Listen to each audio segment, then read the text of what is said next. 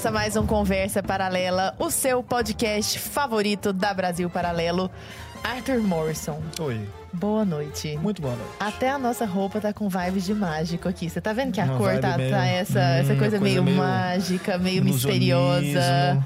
Porque vamos falar com quem hoje, Arthur Com quem, Morrison? Lara Brenner? Eu não tô nem acreditando. Gente, tá super difícil, porque a gente deu uma enroladinha antes de começar a gravação e eu quero saber tudo dessa pessoa. Como que começou, o que aconteceu. Estamos com Pyong. Bem-vindo, Boa querido. noite. Boa noite. boa noite, boa noite, tudo bem? Boa noite. Prazer estar aqui com vocês. Prazer todo convite. nosso. Pyong, isso. que é empresário, mágico e hipnotista. É, Isso muitas outras coisas também, né, não sei Pyong? algumas coisas mais, mas é principalmente conhecido por essas, esses dois fatores, mágica e hipnose, né? Essa habilidade. Pyong, faz o que você tava fazendo desse- com esse anelzinho pra nós aqui. Tava tão legal. Olha, olha isso, parece. Não, aí a gente, ó... Olha, tcharam. que legal.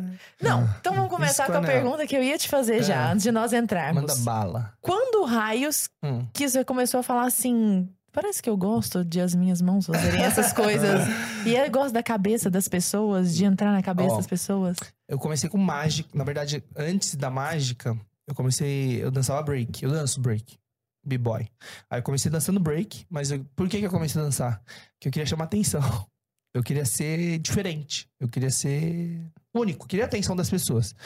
E aí eu falei, pô, preciso ter um diferencial. Porque se eu sou igual a todo mundo, não tem isso. Aí eu comecei a adquirir uma habilidade que era.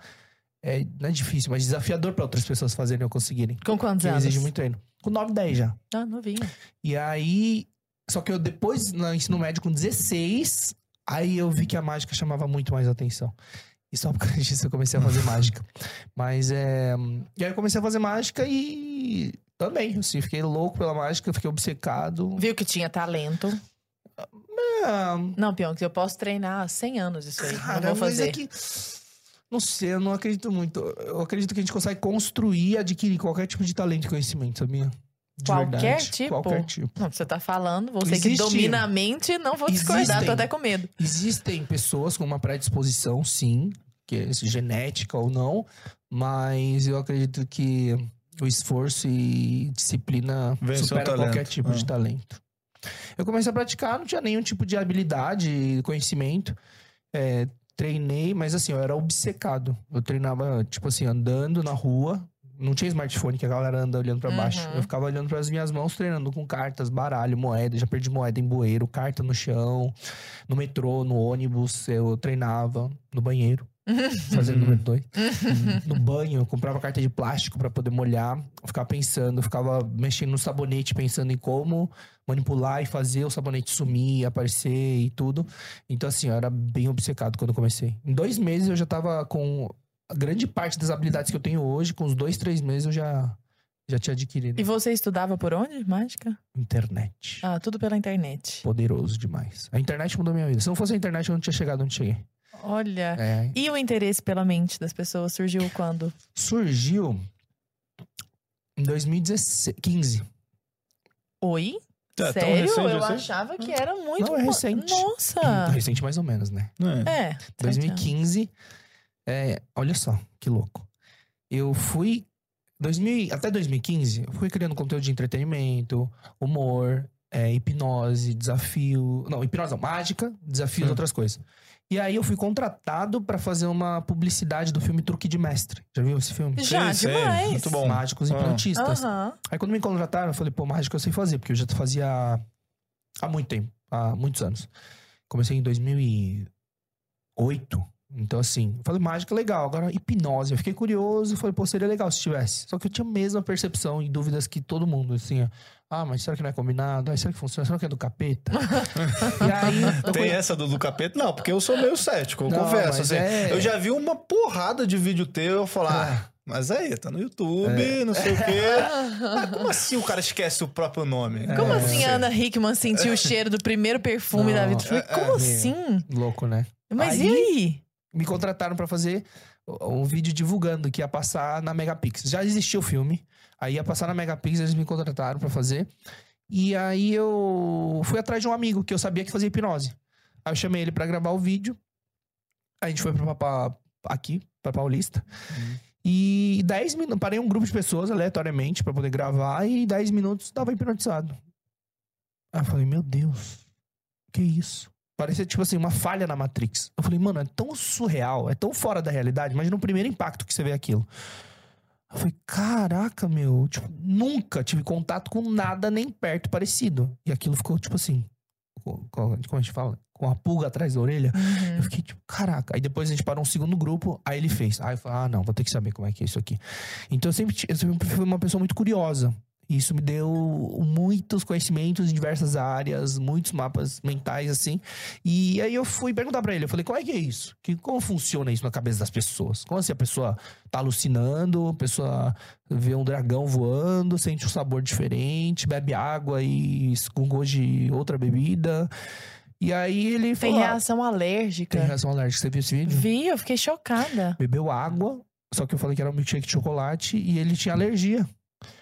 E aí começou a reagir. Ele bebeu água, e eu- por isso que eu falo que a mente, na verdade, é- o subconsciente é o que comanda de fato o que é a realidade. Então, tudo que está escrito dentro do subconsciente é o que vale e o que vai controlar as, as coisas, assim, como acontece. Então você vê que a gente consegue ativar uma alergia sendo que não tem nada. Ele não ingeriu nada. É, tem gente que fica grávida tipo, só poder não real, tipo, de, Cresce como é que chama barriga. isso? Gravidez É, psicológica. psicológica. É. Que a galera Cresce, entra na tipo, pira e tudo. É. e fica. E, que tá- e também, ah, tem Não gente, tem nada. É que tem, tem vários transtornos é, psicossomáticos que vêm desse negócio, dessa crença, desse pensamento instalar no subconsciente. Então tem Uhum. gente que, tipo assim, sempre tá doente. né? Eu esqueci Uhum. o nome disso. que Sempre tá doente, tem que achar que tem que tomar remédio toda hora, tomar remédio É. pra tudo. Hipocondríaco? Hipocondria. Ah, acho que é isso, Não é? é. Uhum. Então tem isso. Dor crônica, alergias, dermatite, vários problemas, na verdade, físicos, que as pessoas acreditam que são físicas, nem são físicas, são psicossomáticas e existe um gatilho emocional que dispara aquilo e aquilo foi instalado na cabeça. Não, mas e aí? Aí você ficou Aí interessado eu- por aí Eu isso? falei, aí eu perguntei pra ele na rua, na, na, na Paulista. Falei, não, mas e aí? Como, que, como funciona? O que, que é isso? Me ensina. Aí ele falou assim: não, não adianta que eu vou te explicar em 10, 15, 20 minutos, você não vai entender e não vai fazer. Vem fazer meu curso. Aí eu fui fazer um curso de hipnose. Primeiro curso foi em fevereiro de 2016. Dois, três meses depois. Aí em fevereiro Mas de. dois- quantas horas, assim, mais ou menos? Eu quero, eu quero hipnotizar. Não, pra, fazer, pra aprender hipnose em si, Hum. você faz. Tem curso de dois, três, quatro dias.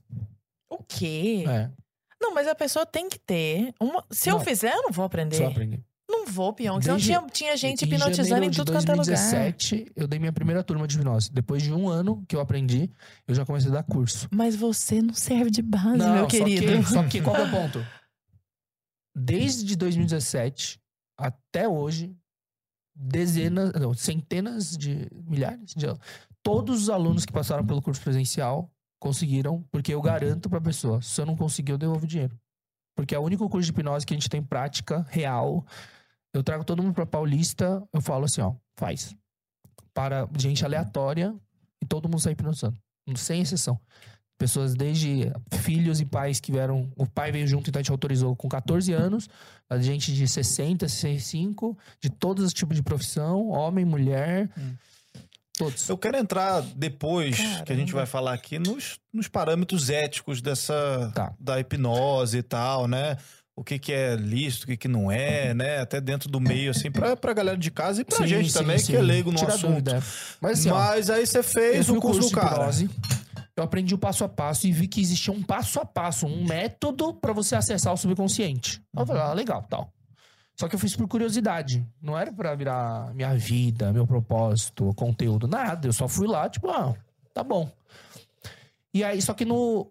Por que, que eu continuei nessa jornada, nessa caminhada? Porque depois, no último dia, no final do curso, ele falou assim: ó, o que vocês, o que vocês aprenderam aqui é 5% da hipnose, do que a hipnose de fato faz. Eu falei, meu Deus. A gente faz a pessoa ver o Michael Jackson na frente dela. A gente faz a pessoa não enxergar uma pessoa. A gente vai ver todo mundo pelado. A gente consegue fazer a pessoa beber água e ficar bêbada. Tipo assim, a gente consegue fazer muita coisa. E aí ele falou isso. Ele falou, na verdade, a gente consegue fazer terapia, reprogramar a mente, e essa é a principal função. Aí ele pegou um voluntário ali que tinha algum problema há muitos anos. todo mundo levantou a mão, né? Todo mundo tem problema, todo mundo quer resolver alguma coisa, todo mundo Uhum. quer melhorar alguma coisa. Pegou o problema mais grave, o que ele considera mais grave. E aí colocou lá na frente e começou a mostrar, fez o processo da hipnose que a gente já conhecia, né? O passo a passo. Só que no meio, em vez de dar sugestões que eu faço nos vídeos, ele começou um processo de terapia e várias técnicas. E aí, duas horas, zerou o cara. Em duas horas, tinha tratado e resolvido o problema que o cara tinha há anos. Aí aquilo explodiu minha cabeça. Eu falei, meu Deus do céu, cara. Como Mas qual que era o assim? problema do cara? Pode falar? Cara, acho que assim, tinha transtorno de ansiedade e baixa autoestima, uma junção desses dois, e aí acabou colocando um pacote.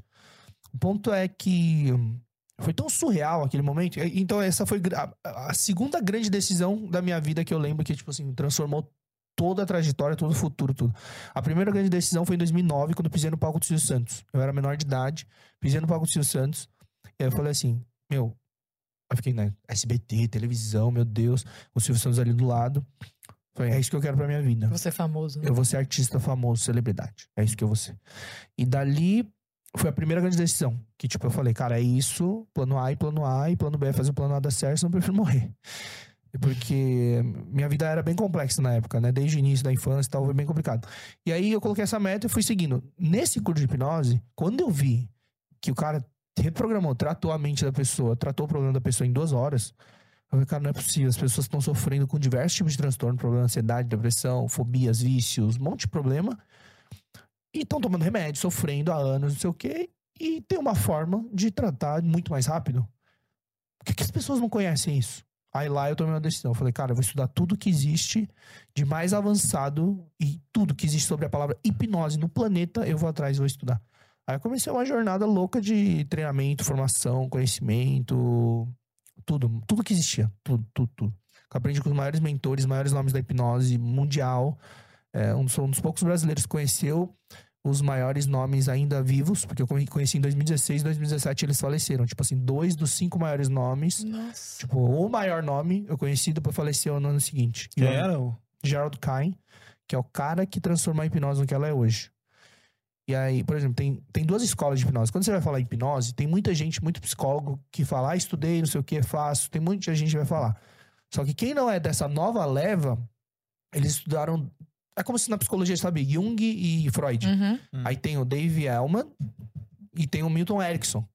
Aí o Milton Erickson, essa é a hipnose dele. A, a hipnose ericksoniana ela é mais conhecida, mais famosa. E esse é o que as pessoas geralmente ouviram falar ou conhecem. Que é totalmente diferente do Dave Elman, que é a hipnose clássica. Então esses dois são os caras do. Nasceram na mesma época e viveram na mesma época. Quase que nasceram no Mas mesmo tudo é ano hipnose, e tudo faleceram no funciona. mesmo ano. Tudo funciona. Funciona, mas é bem diferente. A execução e a ericksoniana é muito complexa de executar. Então, assim, é, e, e do Dave Elman, ele é, ele é muito replicável. Replicável, simples, fácil e qualquer pessoa consegue fazer. Milton Erickson não. Ele era um gênio do gênio. Ele fazia milagres com o que ele fazia, o talento dele. Agora, ele não conseguia ensinar para os alunos o que ele fazia. Hum. Tanto que tem uma frase famosa que o Milton Erickson falava assim: Eu queria que meus alunos conseguissem fazer o que os alunos de Dave Alman conseguem.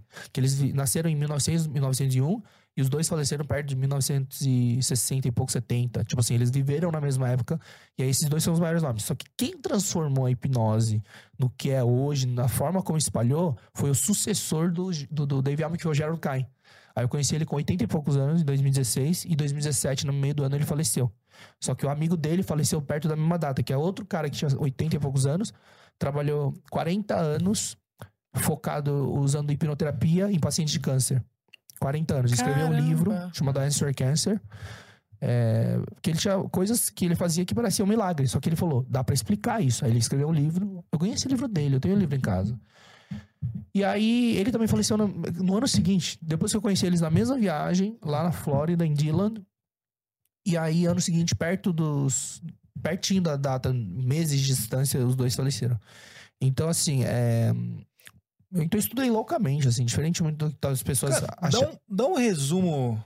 Dá um resumão aí pra galera de casa Hum. que tem uma. uma fala sobre hipnose e aí tem uma Hum. visão vaga na mente. O que que é hipnose Cara, pra ó, galera de casa? Pra que que serve? Se é pra todo mundo? Como Ó, é que é? Beleza. Ó, hipnose. O que, que é hipnose?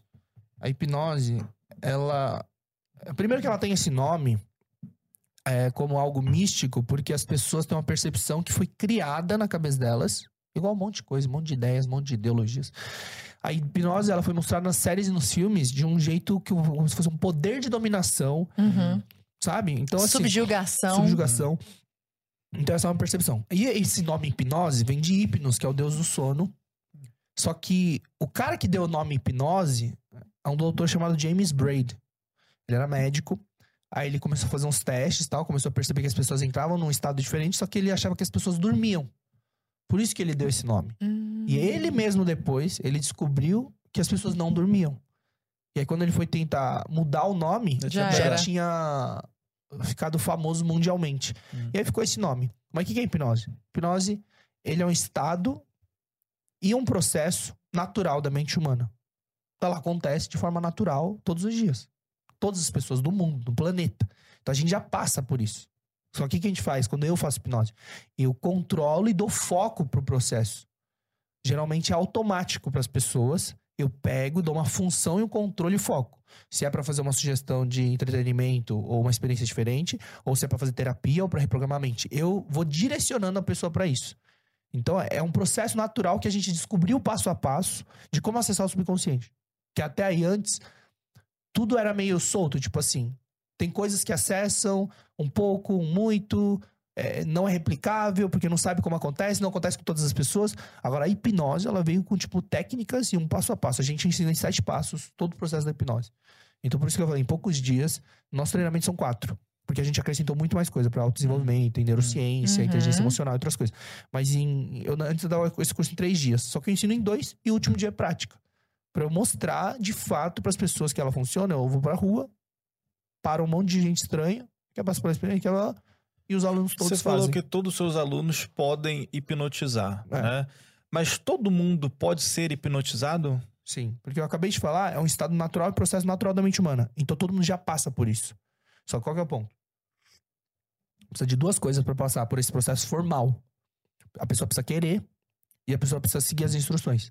Então se a pessoa quer e segue as instruções, 100% das pessoas. Quanto tempo que demora pra hipnotizar uma pessoa? Depende das pessoas. Depende do Ah. tempo que ela, é, ela leva pra assimilar, entender, tirar as dúvidas, os medos, os receios e querer e seguir as instruções de fato. Tem gente que é mais suscetível. Não então. é suscetível à palavra. Muitos cursos de hipnose, um monte de gente vai falar, ai, fulano é mais suscetível. Não, não é isso. É a, a pessoa que tá mais predisposta e, Tá. de- e, e tá mais concentrada naquele momento. Hum. Só isso. A pessoa tá predisposta. A pessoa quer, que é o primeiro passo. E aí, segundo passo, segue as instruções. Porque tem gente que fala que quer, mas por dentro ela não tá seguindo as instruções. Ela tá com receio, medo, bloqueio. Só que o que, que cabe? Cabe ao profissional, ao terapeuta, ao hipnotista, sanar e tirar todas essas dúvidas. Então, o Ah. primeiro passo da hipnose, praticamente, que 80% do sucesso da hipnose depende do primeiro passo, que é a parte da explicação. A gente chama de pre-talk, que é o quê? Que tem um quatro, tem um A, B, C, D, tem quatro passinhos dentro desse primeiro processo, que é você definir, explicar, que é o que eu tô fazendo aqui, Uhum. Você tirar todas as dúvidas. Ó, peraí, deixa eu ver se é isso. Ah, não, dar exemplos. Eu, falo, eu coloco como exemplo, porque isso é muito importante, pra pessoa entender e assimilar o que eu falo. Ah, mas é um estado de processo natural da mente humana? Aí eu vou falar disso já. Depois os é, as dúvidas e maiores dúvidas e medos, e depois os benefícios. Ou seja, é um processo de venda. Eu preciso Uhum. vender a hipnose pra pessoa. Sim. Ah, então vende pra gente Eu aí. quebro Vai- objeções. então, eu acabei de explicar o que é. Sim. Eu falei, é uma coisa comum, é um processo natural da mente humana que acontece todos os dias com todos os seres humanos no planeta. Que todo mundo tem uma mente e todo mundo tem consciente, subconsciente ou cinco sentidos. Exemplos. Quando a gente tá assistindo um filme ou uma série, a gente fica horas parado, assistindo, olhando aquilo. Parado. E ali, mesmo você sabendo que é um roteiro que é mentira, você acessa as emoções que estão no Uhum. subconsciente. Dá Você chora, você chora, Uhum. você ri, você fica com raiva. Arrepia. Ai, meu Deus, matou a criança. Ai, meu Deus do céu, o que vai acontecer? A menina morreu, tava doente, meu Deus. Você se emociona. Ou seja, ele já tá acessando o seu subconsciente. Porque no subconsciente que estão os hábitos, as emoções e outras programações. Então, esse é, o, esse é o exemplo mais comum que eu dou. Agora, outros exemplos. Quando a gente entra num modo automático que aciona hábitos, aí acontece o seguinte, por exemplo, é, vocês dirigem. Quando você tá dirigindo, às vezes você chega no lugar e você esquece o caminho que acabou de fazer. Às vezes você tá dirigindo, você chega no lugar e não era pra ir pra aquele lugar. Uhum. Você vai no automático. Uhum. Então você acessa um estado que acessou o subconsciente. Então, basicamente isso. A hipnose é o quê? É acessar o subconsciente. Você de madrugada abriu a geladeira, você não faz a menor ideia do que Isso. você tá ali. Acessar o subconsciente. Outro. Quando a gente tá num, num estado de Foco não é desatenção, né? É porque a gente tá focado em uma ideia, alguma coisa. Por isso que acontece coisas do tipo: é, você tá com o celular na mão ou no ouvido e sai procurando o celular. Uhum. Sai procurando óculos. Sim. Aí, Muito Sim, é Sai- muito sai- aí insano fala assim, isso. "Ô", aí bota a mão no bolso, bate aquele desespero. Gente, peraí, rapidinho, rapidinho, mãe. Eu tô procurando meu celular. Meu Deus, perdi meu celular. Tem gente que faz isso. Isso é hipnose. Por que, que a pessoa faz isso? Um negócio Tamanho, eu sou inconscientemente. retardado. Mas, ó, Você tá é, falando mas- comigo. Mas, tem gente que chega num nível assim, eu já vi gente, e eu sempre dou esse exemplo, a galera nas palestras, nos shows e tal, dá risada. Porque eu falo assim, não, tem gente que chega num ponto que tá no, no escuro do quarto, liga a lanterna do celular e sai procurando o celular. Aí a galera dá risada. Por quê? Porque tem gente que faz isso, chega nesse nível. Então, esse é um processo que toda hora a gente acessa o subconsciente, desacessa, acessa, abre uma janela, fecha. E aí, por exemplo, propagandas. Quando a gente fala de propaganda, quando a gente vai assistir algo, eles não vão falar assim, ó. Não, compre café. Não. Tipo assim, vai ser abra felicidade. Uhum. E a imagem de fundo do vídeo vai ser o quê? Família, Uhum. cachorro correndo em câmera lenta. Uma E coisa sempre bem Golden, sempre o aconchegante. Golden Sempre. Golden. E aí, tipo assim, vai vender assim, ó, não, compra esse sabão em pó, porque limpa bem pra cacete. Não, é tipo assim, porque se sujar, faz bem. E aí mostra a criança sujando na lama. Meu Deus do céu. Então, toda hora quer pegar pela emoção, pelo vínculo emocional afetivo. Por isso que fala que a venda é emocional e não. Então, o tempo inteiro a gente tá acessando o subconsciente, as marcas. Tipo, o que, que as marcas conseguiram criar por tempo, repetição, memória, a percepção que a gente tem. Por que, que uma marca de roupa é melhor que a outra? É o mesmo tecido, a mesma fábrica, aí botou a- só esse bagulhinho diferente. Meu Deus, essa camiseta é bem melhor, vale 500 reais, essa vale 50. Sendo que é o mesmo material, Que a percepção Mesma já é costura. Ah. a mesma fábrica, só trocou o negócio. Porque é a percepção criada. Ou seja, Hum. as pessoas todas são hipnotizadas o tempo inteiro. Entrou uma mensagem no subconsciente, hipnose. Então você conseguiu acessar e colocar uma mensagem lá dentro, hipnose. Então não é um estado de transe. Não é. É que falam transe, parece um negócio, meu Deus do céu. É um Parece estado, tá é um meio, estado ah. diferente. A gente chama de transe, quando entra em Ah. transe. Só que o transe é simplesmente a pessoa, quando tá concentrada, fecha os olhos, a gente guia por um processo de pensamento, ali é um caminho, é um labirinto. A gente tá guiando pelo labirinto. A gente acessa o subconsciente, a gente acha Hum. uma porta. Porque geralmente tem uma barreira entre, entre o consciente e o subconsciente. Existe uma barreira que protege. Que é o que foi. É um muro que foi construído tijolo por tijolo desde que a gente nasceu sem muro. Tanto que a criança de 1 a 6 anos, a primeira a infância é a, mais, a fase mais importante do ser humano. E aí vai construindo um muro. O fator crítico. É o filtro. Aí vira um muro gigante. Aí hoje, a vi- depois de um tempo, a vida adulta, a gente quer acessar, mas a gente não controla mais. A gente fica dando porrada. A pessoa quer falar assim, ó, vou parar de fumar. A pessoa tá numa programação subconsciente ali, o vício, ou compulsão alimentar, ou transtorno de ansiedade. Aí a pessoa conscientemente fala assim, não, eu quero parar de ter isso, eu vou parar de fazer isso. Vai lá e fica dando murro cabeçada em, em- em concreto, que não sabe. O que que a hipnose faz? Fala assim, ô... Aqui, ó, peraí, tem uma porta aqui desse lado. O que que você tá dando soco na parede? Vem cá, eu tenho a chave. Eu abro a porta e a gente acessa o subconsciente. Então a hipnose, ela faz isso. Ela é um processo que a gente tem um passo a passo para acessar o subconsciente. E tudo que entra no subconsciente, ele se torna uma verdade absoluta. Tanto que o que, que acontece no, na, na hipnose quando eu faço? É, eu falo, você vai esquecer o nome. Por quê? Eu abri a porta do subconsciente, joguei a mensagem lá dentro e ficou lá. Então vira uma realidade. Aí a pessoa esquece. Eu falo assim, quando eu tocar no seu ombro, você vai sentir cheiro de comida preferida. Aí eu toco, entrou lá, toco no ombro. Eu tô ativando e cavando lá nos arquivos os cinco sentidos, as memórias, tudo que a pessoa lembra, não lembra, alterando a percepção, a personalidade. Eu consigo mentalmente ali, tipo, reorganizar e reprogramar tudo. Eu tenho acesso ao código fonte. Então, se tá escrito lá que a pessoa é tímida, vai ter o porquê. O código vai estar falando o porquê e como foi gerado isso. Então, eu falo assim, então a pessoa tem vergonha, tem timidez, ou fobia de agulha, fobia de avião. Opa, peraí. A experiência tal gerou isso, a frase tal gerou isso tal. Eu vou lá, reprogramo, ressignifico aquilo e, e aí muda. Mas isso é permanente? Porque, por exemplo, o cara que tem é, é, o costume de, sei lá, de fumar e tal, ele é um fumante, ou um alcoólatra e tal. Você, Permanente.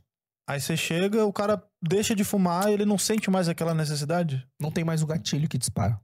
Tem mais a necessidade e o vínculo emocional que a pessoa tem com aquilo. Então, por exemplo, um aluno nosso veio fazer hipnose e tal. Eu falo, quem aí tem algum desafio, não sei o que, quer tratar? Porque eu sempre pego um voluntário no primeiro treinamento. No segundo, já é pra se profissionalizar.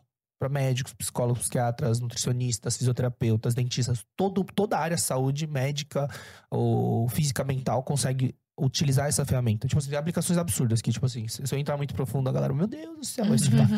É, mas. Mas, que eu tava respondendo. Uhum. O que, que era a pergunta? Se era Não, não, permanente. não, não, isso, Ah, é se é permanente. permanente. É, e qual que é o ponto? Ah, o do aluno, tava dando exemplo do aluno. Ele, aí levantou a, o- a mão um aluno. Ele, pra quem não entendeu, galera, ele teve um pequeno momento de hipnose. agora. Basicamente isso. Ou TDAH. Mas é. E ele falou que fumava crack há 15 anos. Que tava, tinha destruído a vida dele e tal. Aí a gente falou, então vamos pegar ele como voluntário. Aí Desligar esse voluntário, crack. fizemos uma sessão lá como voluntário parou de fumar. Depois de 15 anos. Crack. Não, mas peraí. Então, mas se eu, se eu. Se você me hipnotiza e aí eu te falo tudo que eu tenho. Olha, eu tenho fobia de agulha, eu tenho uma procrastinação crônica aqui, eu tenho é, é, timidez assim, assim, assim. Ah. E você conserta essas coisas todas, eu viro uma super mulher. É. Basicamente. Mas você isso vira não tipo uma acontece. super mulher. Não é? É que a gente nunca fez. Verdade. Dá pra reprogramar Então, o mas então, código quê? fonte da pessoa. Por que nunca a gente fez? Porque geralmente, quando a gente. Nossa, verdade, esquisito isso. Porque a gente nunca pegou. Uma pessoa nunca chegou e falou assim, ó. Me, eu me quero fazer arruma. tudo isso. Aham. Porque sempre a gente fala que a gente trabalha por demanda. Ah, Porque tá. cada pasta é de algo. Então, se a pessoa fala assim, ó, não, eu quero tratar o, o vício de, de cigarro, eu também quero tratar o que eu roo a unha, e eu quero também tratar minha depressão. Não, pera lá. Podem estar em pastas conjuntas, mas provavelmente estão em pastas separadas. Então precisa acessar o código desse para ver quais Ah. momentos e vínculo emocional negativo que você gerou essa depressão.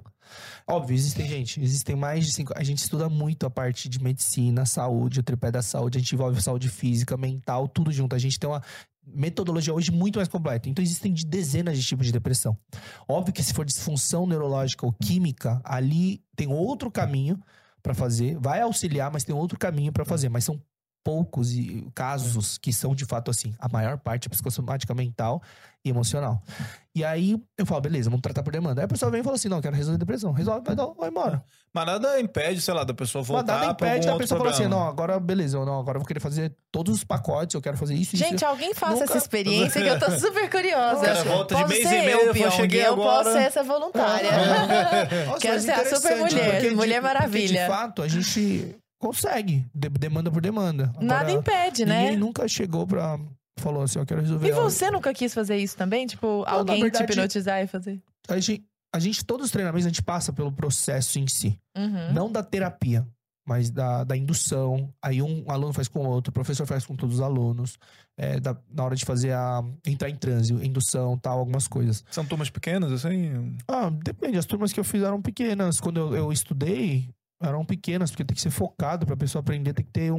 Hum. Como é prático. controle o ali, né? Tem que ter um Uhum. controle. Precisa...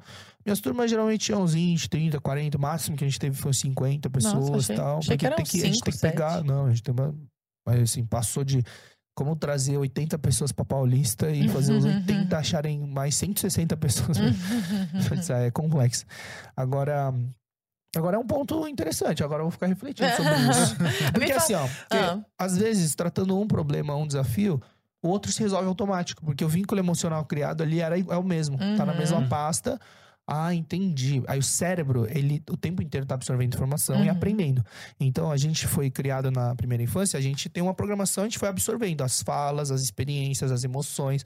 Ah, botei a mão aqui no fogo, ah, queimou. Botou duas, queimou. Ah, beleza, não vou botar a mão no fogo. Então assim, a vida aí vai ensinando e a gente vai pegando isso. Ah, Uhum. e se eu tenho, tipo assim, tudo, tudo, tudo. O ser humano é. O cérebro tá em constante aprendizado e evolução. Absorvendo informação, a gente dorme, ele filtra, deleta Uhum. algumas informações, modifica algumas. Então, assim, nem toda memória que a gente tem é uma memória 100% fiel. A percepção que a gente tem daquela memória.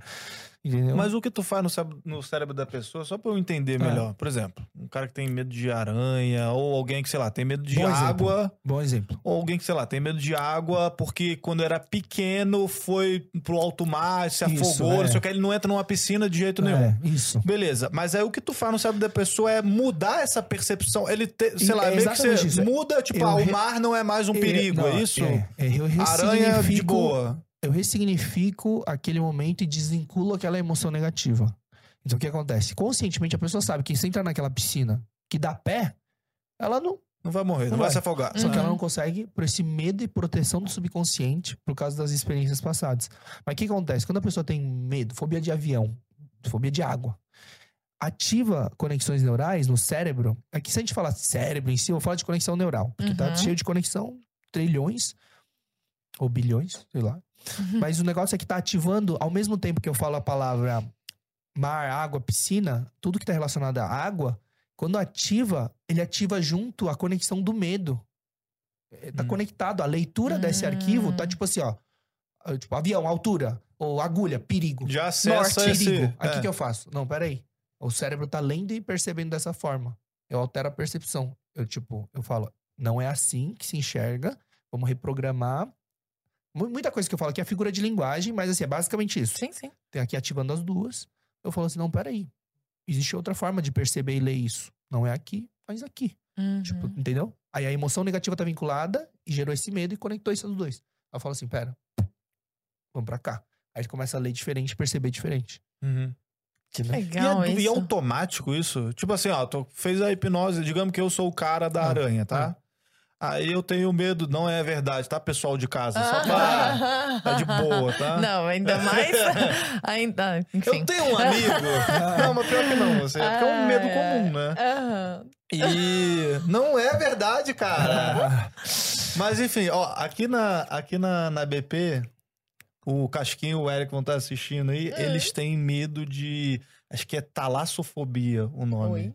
Que é Do quando mar, né? é do, do mar, mar. tipo, do fundo do mar, daquela coisa meio nebulosa, que você não sabe o que, que tá lá dentro, sei lá, questão aquelas de sobrevivência também. É Né? uma coisa meio louca, assim. Ah. Mas enfim, tá, vamos voltar pro lance da aranha, só que a- é porque a aranha é mais fácil. Barata. Pode ser. Ó, minha tia, por exemplo, minha tia que tá nos assistindo, um beijo, tia Shirley, que é bióloga. Ela trabalha com morcego, eu acho o morcego o bicho mais lindo do mundo e morre de medo de barata e sai correndo pro outro lado da rua se vê uma barata. viu? Racionalmente. E aí, beleza. Mas Faz aí, sentido exemplo, nenhum. Não faz sentido. Não faz sentido. Conscientemente, Não faz menor sentido. racionalmente. Aí, beleza. Aí tu pega e hipnotiza minha tia. Ah. É automático. Se soltar a barata na frente dela, ela vai nem, nem tchum. É isso? Não, tipo assim, qual que é o ponto? Uma coisa é ter fobia, que é o medo irracional, medo do medo. É tipo assim, é o Uhum. medo ao quadrado. Aham. Que a pessoa, tipo assim, não consegue, chora, desespera, vai desmaiar, tacardia. Outra coisa, as pessoas que só dão uns pulinhos, que tem nojo. Entendeu? Ah, mas dá Uhum. pra ressignificar? Dá. Tipo, tanto que na hipnose, se fosse uma coisa. Não, mostra que realmente essa pessoa que des- desmaia vendo barata consegue. Eu conseguiria fazer uma sugestão de entretenimento. Falar assim, ó.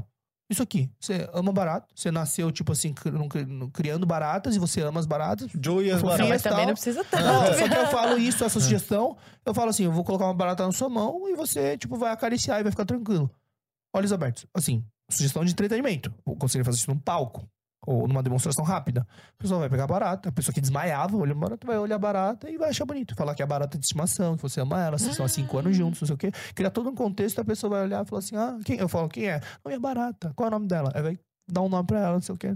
Então, assim, só de mostrar isso, fala assim: caraca. Tipo, uma pessoa que desmaiava vendo consegue fazer isso. Agora, pra ressignificar e fazer a terapia de fato completa, mais longa, usando técnicas de ressignificar, a pessoa não vai ter mais a fobia, Sim. nem o medo. Porque é irracional o medo. As pessoas têm medo de barata. A barata é desse tamanho. A barata é minúscula. É que barata voadora é foda, né? Barata, Mas é que a- a Senhora. barata voadora não foi uma pessoas- obra de Deus. É, Não. mas ó, barata é, é bem menor que a gente. Você dá uma chinelada, morre. Qual, qual é o, o- Não tem, sabe? Conscientemente Aham. você fala assim.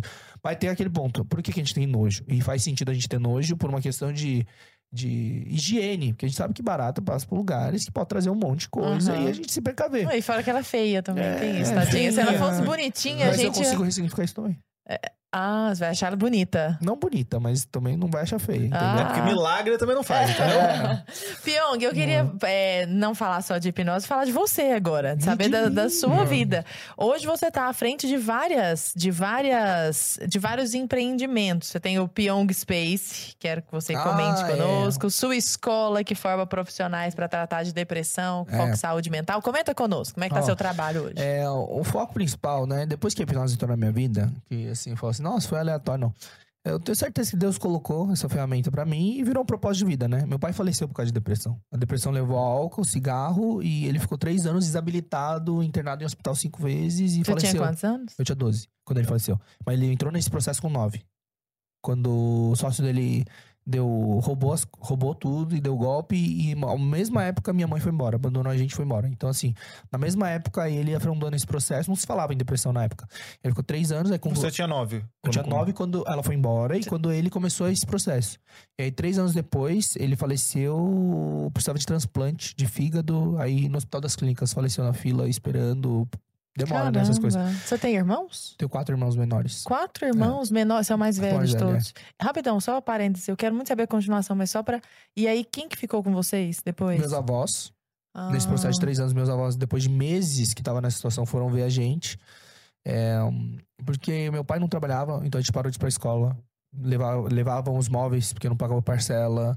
é, não tinha mais comida em casa, só coisa vencida. Ficou meses assim. Por isso que subir no palco do Silvio Santos foi tão. É, foi porque aquilo é uma coisa que eu achei que eu encontrei algo que eu de fato amo. Porque eu tinha um pensamento muito forte antes disso. Porque eu queria sempre. Eu, eu ficava com o pensamento assim: ó, putz, eu quero viver de algo que eu amo, que eu gosto.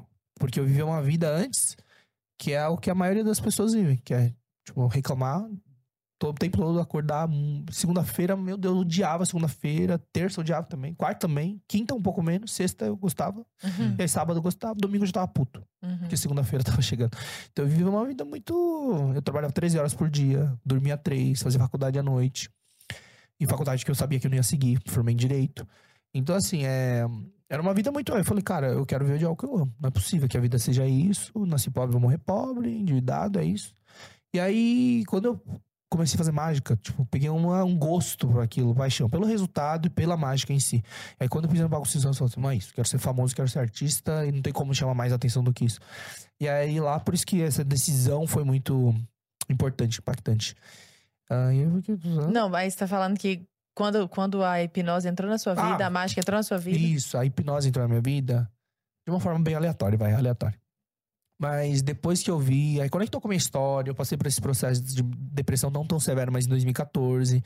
E aí eu falei, caramba, meu, que louco, né? Trazer, levar solução para as pessoas pra uma coisa que eu vivi. Geralmente é assim, né? Faz parte da nossa história, nosso propósito. E aí eu, desde então, desde 2016, eu tenho focado em, em fazer alguns cursos, sem formar terapeuta, mas dando, ensinando, treinando as pessoas, ensinando não sei o quê. Depois eu começou a surgir a necessidade de formar profissionais. É, porque tinha muita demanda. Eu abri um e-mail no vídeo do Celso Portioli, tipo, nem sei pra quê, que, meu Deus do céu, abri e falei assim: ah, se, gente, se vocês precisarem de terapeuta, vocês mandam um e-mail aí. Só que eu, eu conhecia, tipo assim, na época que tava começando, eu conhecia sete terapeutas no Brasil, com método que eu Uhum. confiava e podia indicar. E aí começou a chegar a 100, 200 mil, 2 mil. Chegou a acumular 30 mil e-mails de gente, desde problemas simples como ah, fobia de avião, de agulha, vício de cigarro, até tipo depressão, tentativa de suicídio, síndrome do pânico e tal. Meu Deus do céu. Respondia um, chegava a 100. Respondia outro, chegava a 500. Outra pessoa, contratei outra pessoa pra responder, não conseguia. Aí eu falei, caramba, ferrou. Porque não adianta responder. Porque só tem seis profissionais, sete profissionais. E eu não atendo. Tô loucamente corrido com a carreira. E aí começou a surgir esse negócio, tipo assim, aí comecei a entrei nessa área de empreendedorismo por um interesse por causa de um livro. E aí eu comecei a conhecer empresários, comecei a modelo de- entender de modelo de negócio, falar assim, putz, aí tem a demanda, aí são teus profissionais. Só que aí comecei a fritar a cabeça durante um tempo de como fazer esse negócio virar e acontecer. E aí eu abri um instituto. Eu tive, eu tive um instituto, eu fundei em março de 2019, a gente formou centenas de terapeutas. Hoje, tipo, e por causa de todos esses, todos esses vídeos, é, toda essa divulgação, porque a hipnose, ela no Brasil, ela é maior do que qualquer lugar do pla- planeta, assim. A gente tá no topo do mundo em relação a esse tema. Caramba, De estudo, de interesse, de visualização de profissionais. Que loucura. Meu, né? é, meu canal virou o maior de hipnose do mundo, eu sou o hipnotista mais seguido do mundo, e o Brasil tem bilhões de visualizações relacionadas a esse Muito tema. provavelmente por causa de você, né? É, por causa do- dos vídeos que eu fiz com celebridade, artista, isso, aquilo. Então, no canal dos Uhum. outros. Então, assim, o Brasil realmente tá no topo do mundo em relação a esse assunto. Por que causa- legal. é. E aí, É porque gera também uma curiosidade, né? é porque é um negócio tão longe da realidade, sabe? Surreal, tá bem longe da Porque fica mapa. aparecendo pra galera que, sei lá, nunca viu nada parecido. Você chega e vê um vídeo teu na rua, pegando um cara qualquer, aleatório que você acabou de ver, e, sei lá, fazendo o cara contar Esquecer até o 10 e esquecer o nome. número 4, sei lá. É. Tipo, são coisas banais, assim, né? É, pelo entretenimento. Ali é pelo entretenimento, É. mas é uma loucura, porque você fala, como É. assim? É. O cara não sabe o nome. Como assim o cara bota a mão na parede e cola a mão dele? É, então. É. Isso é muito bizarro. massa. Quando eu olhei, quando eu olhei pela primeira vez, também pra mim, mesmo pensamento. Na verdade, eu lembro de ter visto uma experiência com um Parecendo que amigo. tu é um super-homem mesmo, que tu É. tem um poder especial. Mas esse é o Por ponto. isso. Eu sempre foquei em. Antes na televisão mostravam como algo místico, um poder. Que eles gostavam dessa vibe. Eles, os hipnotistas, assim. Então, é, passou ainda mais a percepção errada. Quando tiveram a oportunidade de exposição, só que como é que, que eu explicava sempre? Sempre de uma forma simples, natural, do jeito que eu expliquei pra vocês, desmistificando, levando como uma coisa natural, que acontece, dá pra fazer com todo mundo, que acontece de verdade. Tanto que, tipo assim, um artista, beleza, pode estar fingindo. Dois, depois três. Não, é. Aí, peraí. Todos. Todos? Não, aí foi muito. É um, foram um dezenas. complô. Foi tipo assim, comecei com o Celso Portioli, depois o Adriano Galisteu, depois Eliana, aí teve a Anitta, a Fábio Porchat, fui no programa do Gentili e do Dio, o, Dio, é Dio, é, Diguinho, Uhum. Beyoncé, depois foi Richard Asmussen, Mr. Catra, aí você vê variedade, né? Yudi Tamashiro, Larissa Manoela, dezenas, tipo assim, pelo menos que eu contei foram 70 pra mais de influenciadores, celebridades e artistas.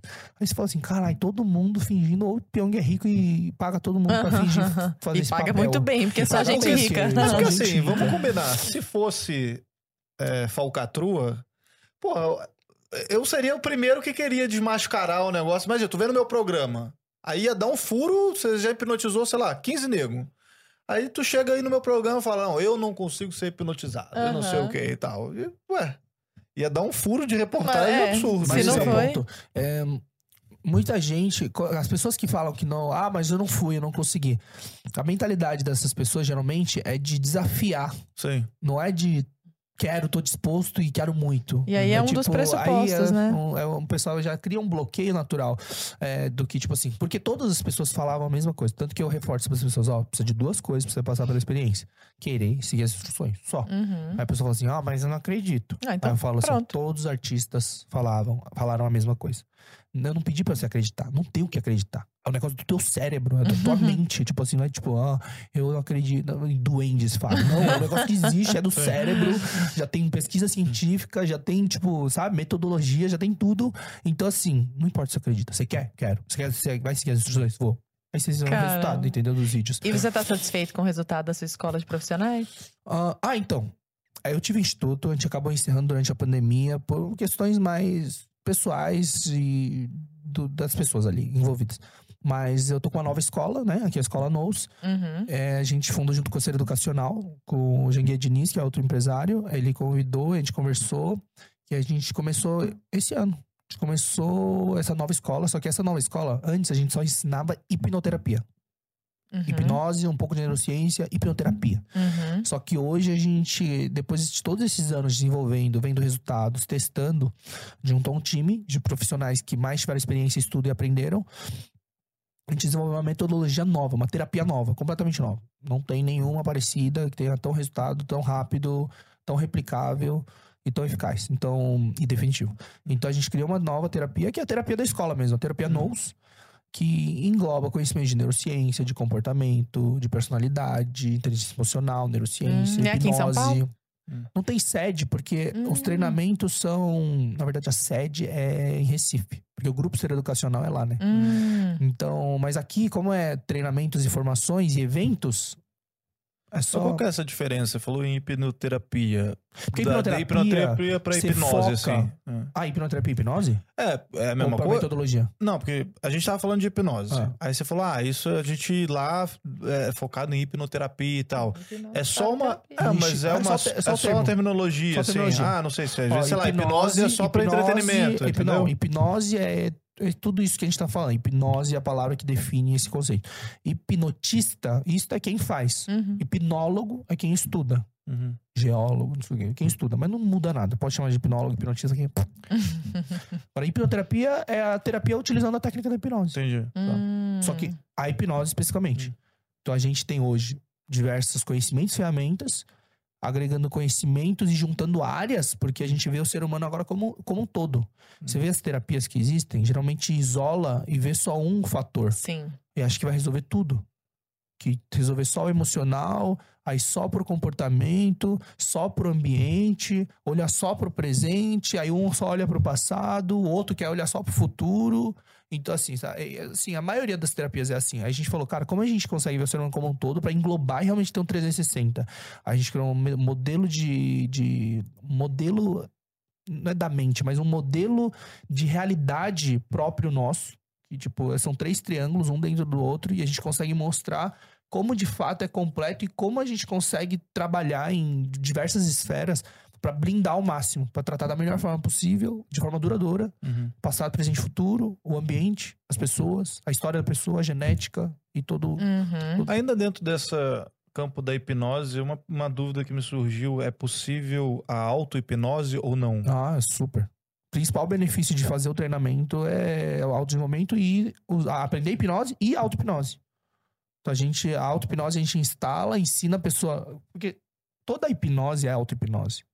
Porque se a pessoa tá fazendo ali, eu tô só dando um direcionamento. O que, que o hipnotista é? é? O hipnólogo, o hipnoterapeuta. Ele é um guia. Eu sou tipo um GPS, eu sou o Waze. Eu falo, em 200 metros vira direita. A pessoa pode ou não virar direita. Aí a pessoa não virou, vou fazer o quê? Recalculando rota. Vira esquerda em 200 metros. Aí a pessoa vira, vai seguir, não sei o quê, vai chegar, vai chegar onde quer chegar, que é o destino, que é o quê? Acessar o subconsciente em níveis profundos. Só que é só isso que eu sou. Que quem fez de fato foi a pessoa. Então a gente sempre explica pros alunos, toda hipnose é auto-hipnose. Não é a gente que tá fazendo. É a própria pessoa. E é essa auto-hipnose, no conceito que você está falando, da pessoa mesma fazendo ela, quando ela aprende o processo, os caminhos, a gente instala um gatilho, que é tipo um botão de liga-desliga, que a pessoa entra em transe ela mesma e ela pode se dar sugestões e pode reprogramar. Quanto mais praticar, maior resultado.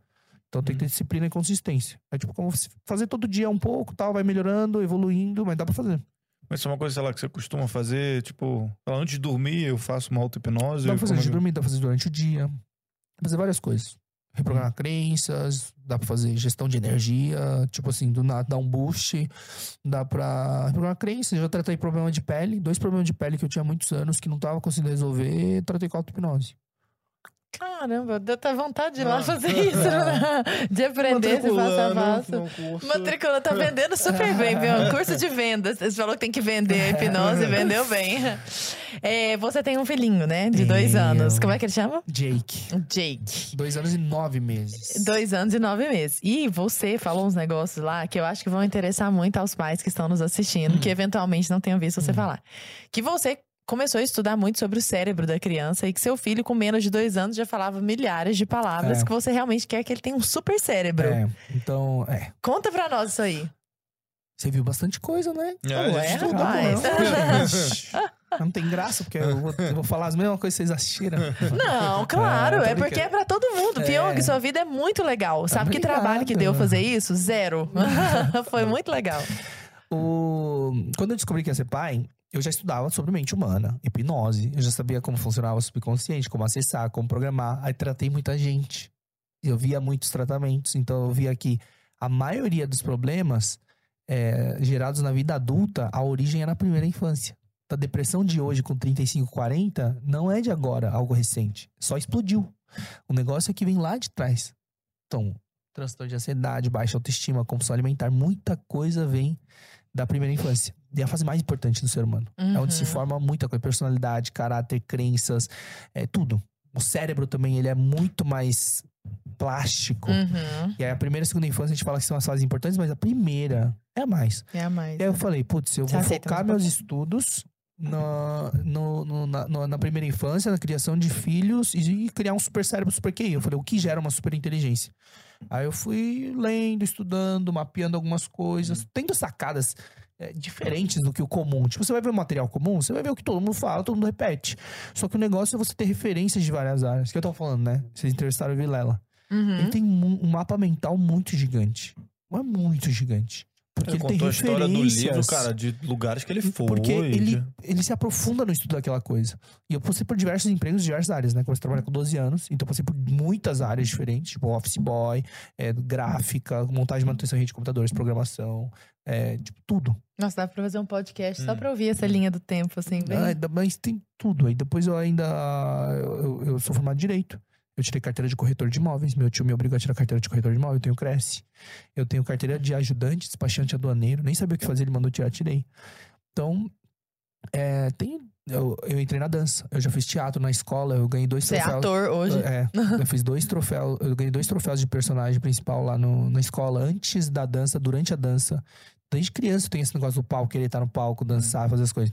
Passei por dança, passei por alguns esportes, passei pela mágica, pela hipnose, pela internet, criação de conteúdo. Então, assim, tipo, isso, dá- isso me dá um mapa muito vasto.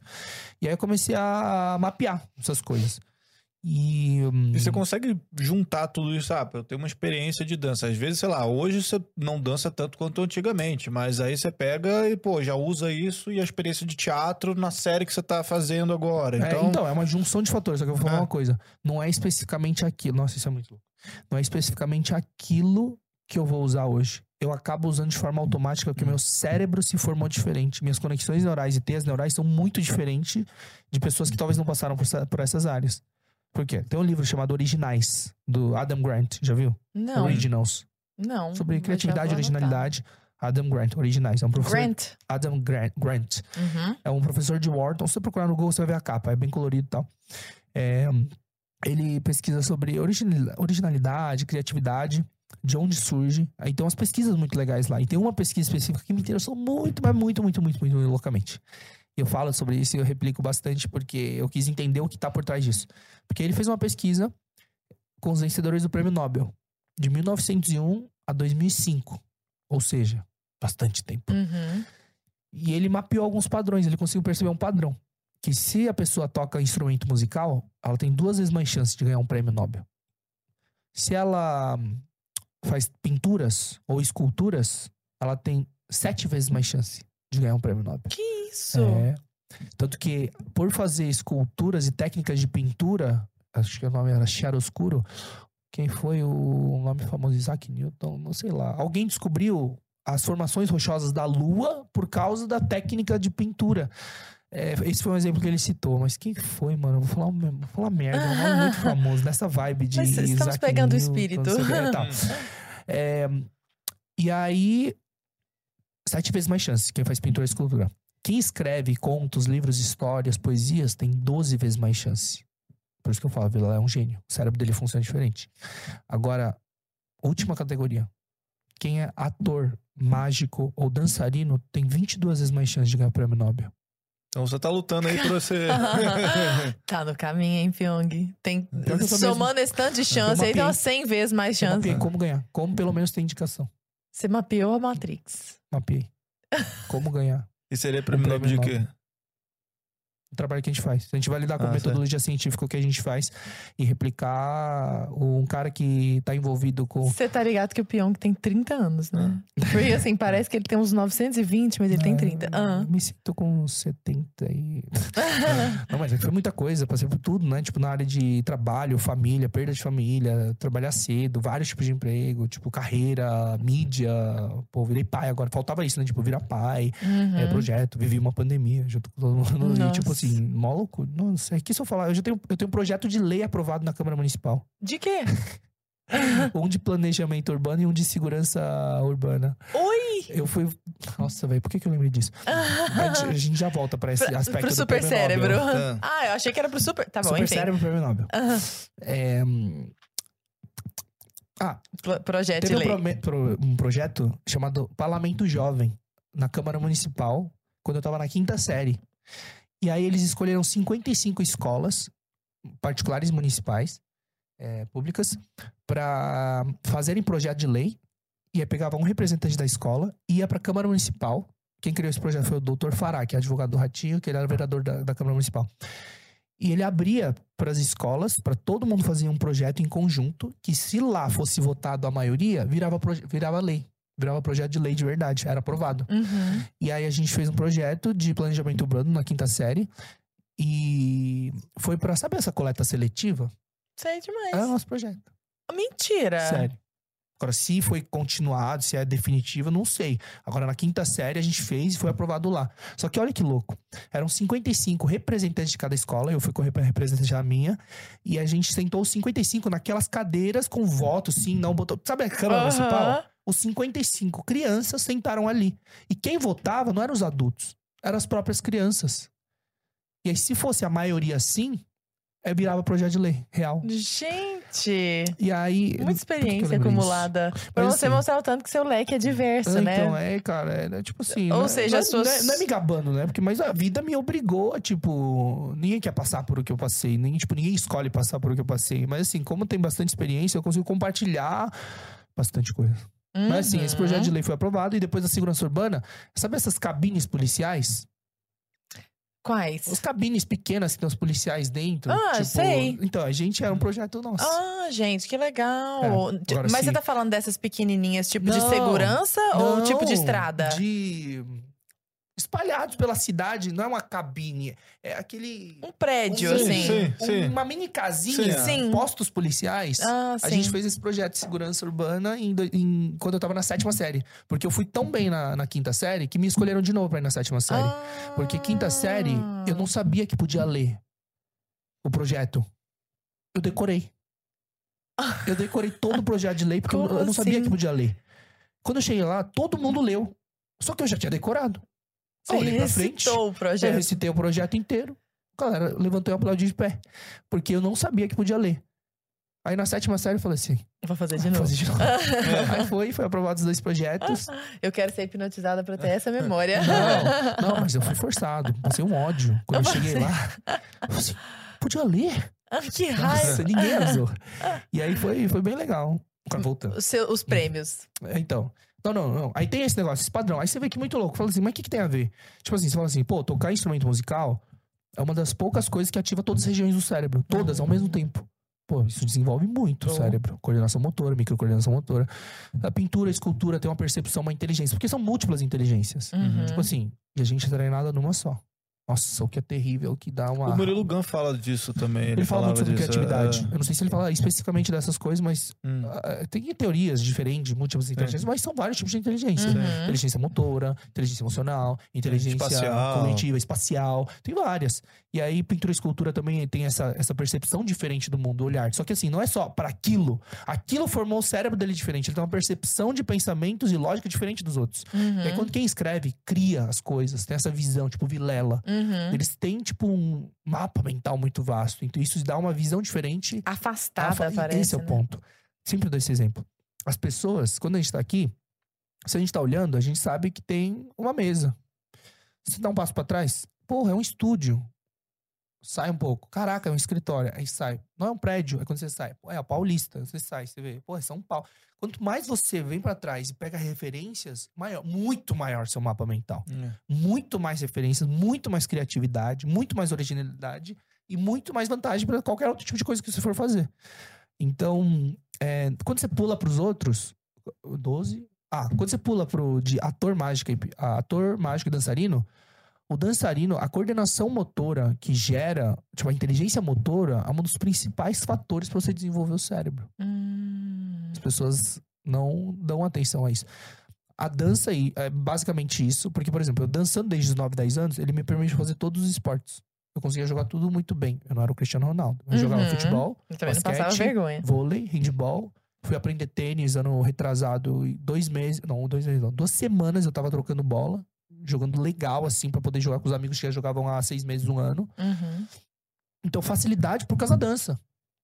Inteligência espacial, porque eu caía muito, né? Ficava de ponta cabeça, caía, girava, não sei o quê, não podia acertar as pessoas. Então, já eram vários tipos. Tipo assim, são- são muitos detalhes. Agora, a mágica é o que mais me interessou. Quando eu vi que mágico. Porque vários ganhadores do prêmio Nobel, o hobby era mágica. Só que um estudo profundo. Porque fazer mágica, aprender no YouTube cinco mágicas, não vai mudar teu cérebro. Uhum. Agora, quando você se aprofunda, a, a mágica ela é considerada a rainha das artes. Porque envolve todas elas. Todas, todas. Você tem que muitas vezes saber dançar, você tem que ter musicalidade quando você vai fazer num palco, você tem que ter microcoordenação motora, que nem você viu. Eu ficava Uhum. treinando loucamente, baralho, carta, tem várias habilidades diferentes que, que eu ficava treinando. Mas sem saber dessas coisas, tá? Sem saber disso. Eu fui mapear depois é, o porquê que desenvolve tanto. Você tem que saber atuar, você tem que saber se comunicar. Você tem que estar com a lógica e o pensamento. Tipo, enquanto eu tô fazendo aqui com vocês, eu preciso estar executando algo por trás e pensando no próximo passo. Só que qual que é a- a- o pensamento do mágico? Por que ele é diferente? Porque ele é acima da lógica humana. O que, que é a mágica? A gente quebra a lógica da realidade. Uhum. Tipo assim, A xícara eu bato aqui, ela some. Aí você fala assim, não, Bug. não, pera. Por quê? Como? Não é pra sumir. Tava aí, tem que tá aí. Levanta a mão. Não, sumiu. Tipo, e a gente consegue criar esse tipo de mecanismo. Por quê? Porque o mágico tá sempre pensando uma lógica acima da realidade do ser humano. Hum. Pra poder criar essa ilusão. Uhum. E eu fiz uma coisa muito legal, tipo, depois eu fui parar lá pra lembrar. Eu gostava de fazer mágica pra público leigo, só que eu gostava muito de enganar mágico. De enganar os próprios É. mágicos. Então, eu fiquei muito tempo focado nisso. Hackear os hackers. Porque eu ficava pensando, tipo assim, existe a linha de pensamento lógica da realidade. Aí o mágico tá uma camada acima, pensando como quebrar essa realidade. Só que eu sabendo como funcionam as coisas, e sabendo que eles vão imaginar que é feito daquela forma, eu pensava duas, três camadas acima. Uhum. Que a pessoa fala assim, não, ele vai fazer isso agora. Oi? Cara, como que. Por quê? Porque eu sempre, pela lógica que eles pensam, eu pensava duas, três camadas acima. Pra eles não poderem nem ter ideia do que aconteceu ali. Isso desenvolve muito. Imagina, a visão disso. Tipo, você criar estratégia em cima da lógica da lógica. Com certeza. Então foi, foi muito legal pra mim, foi muito Cê importante. tá louco. É, os mágicos que não ficaram tão felizes com você.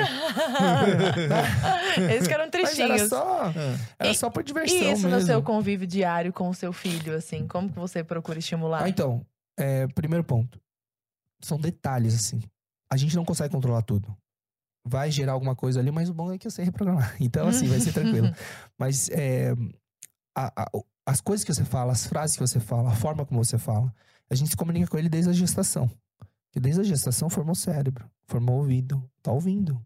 O, cérebro tá pegando aquelas informações e formando ali, tá guardando. Hum. Então, quanto Já ouve dentro da barriga. já Já, ouve. Quanto mais cedo você estimula, tipo essas coisas de botar música pra ouvir, Uhum. cantar pra ele, não sei o que, tudo isso faz parte, tudo é bom.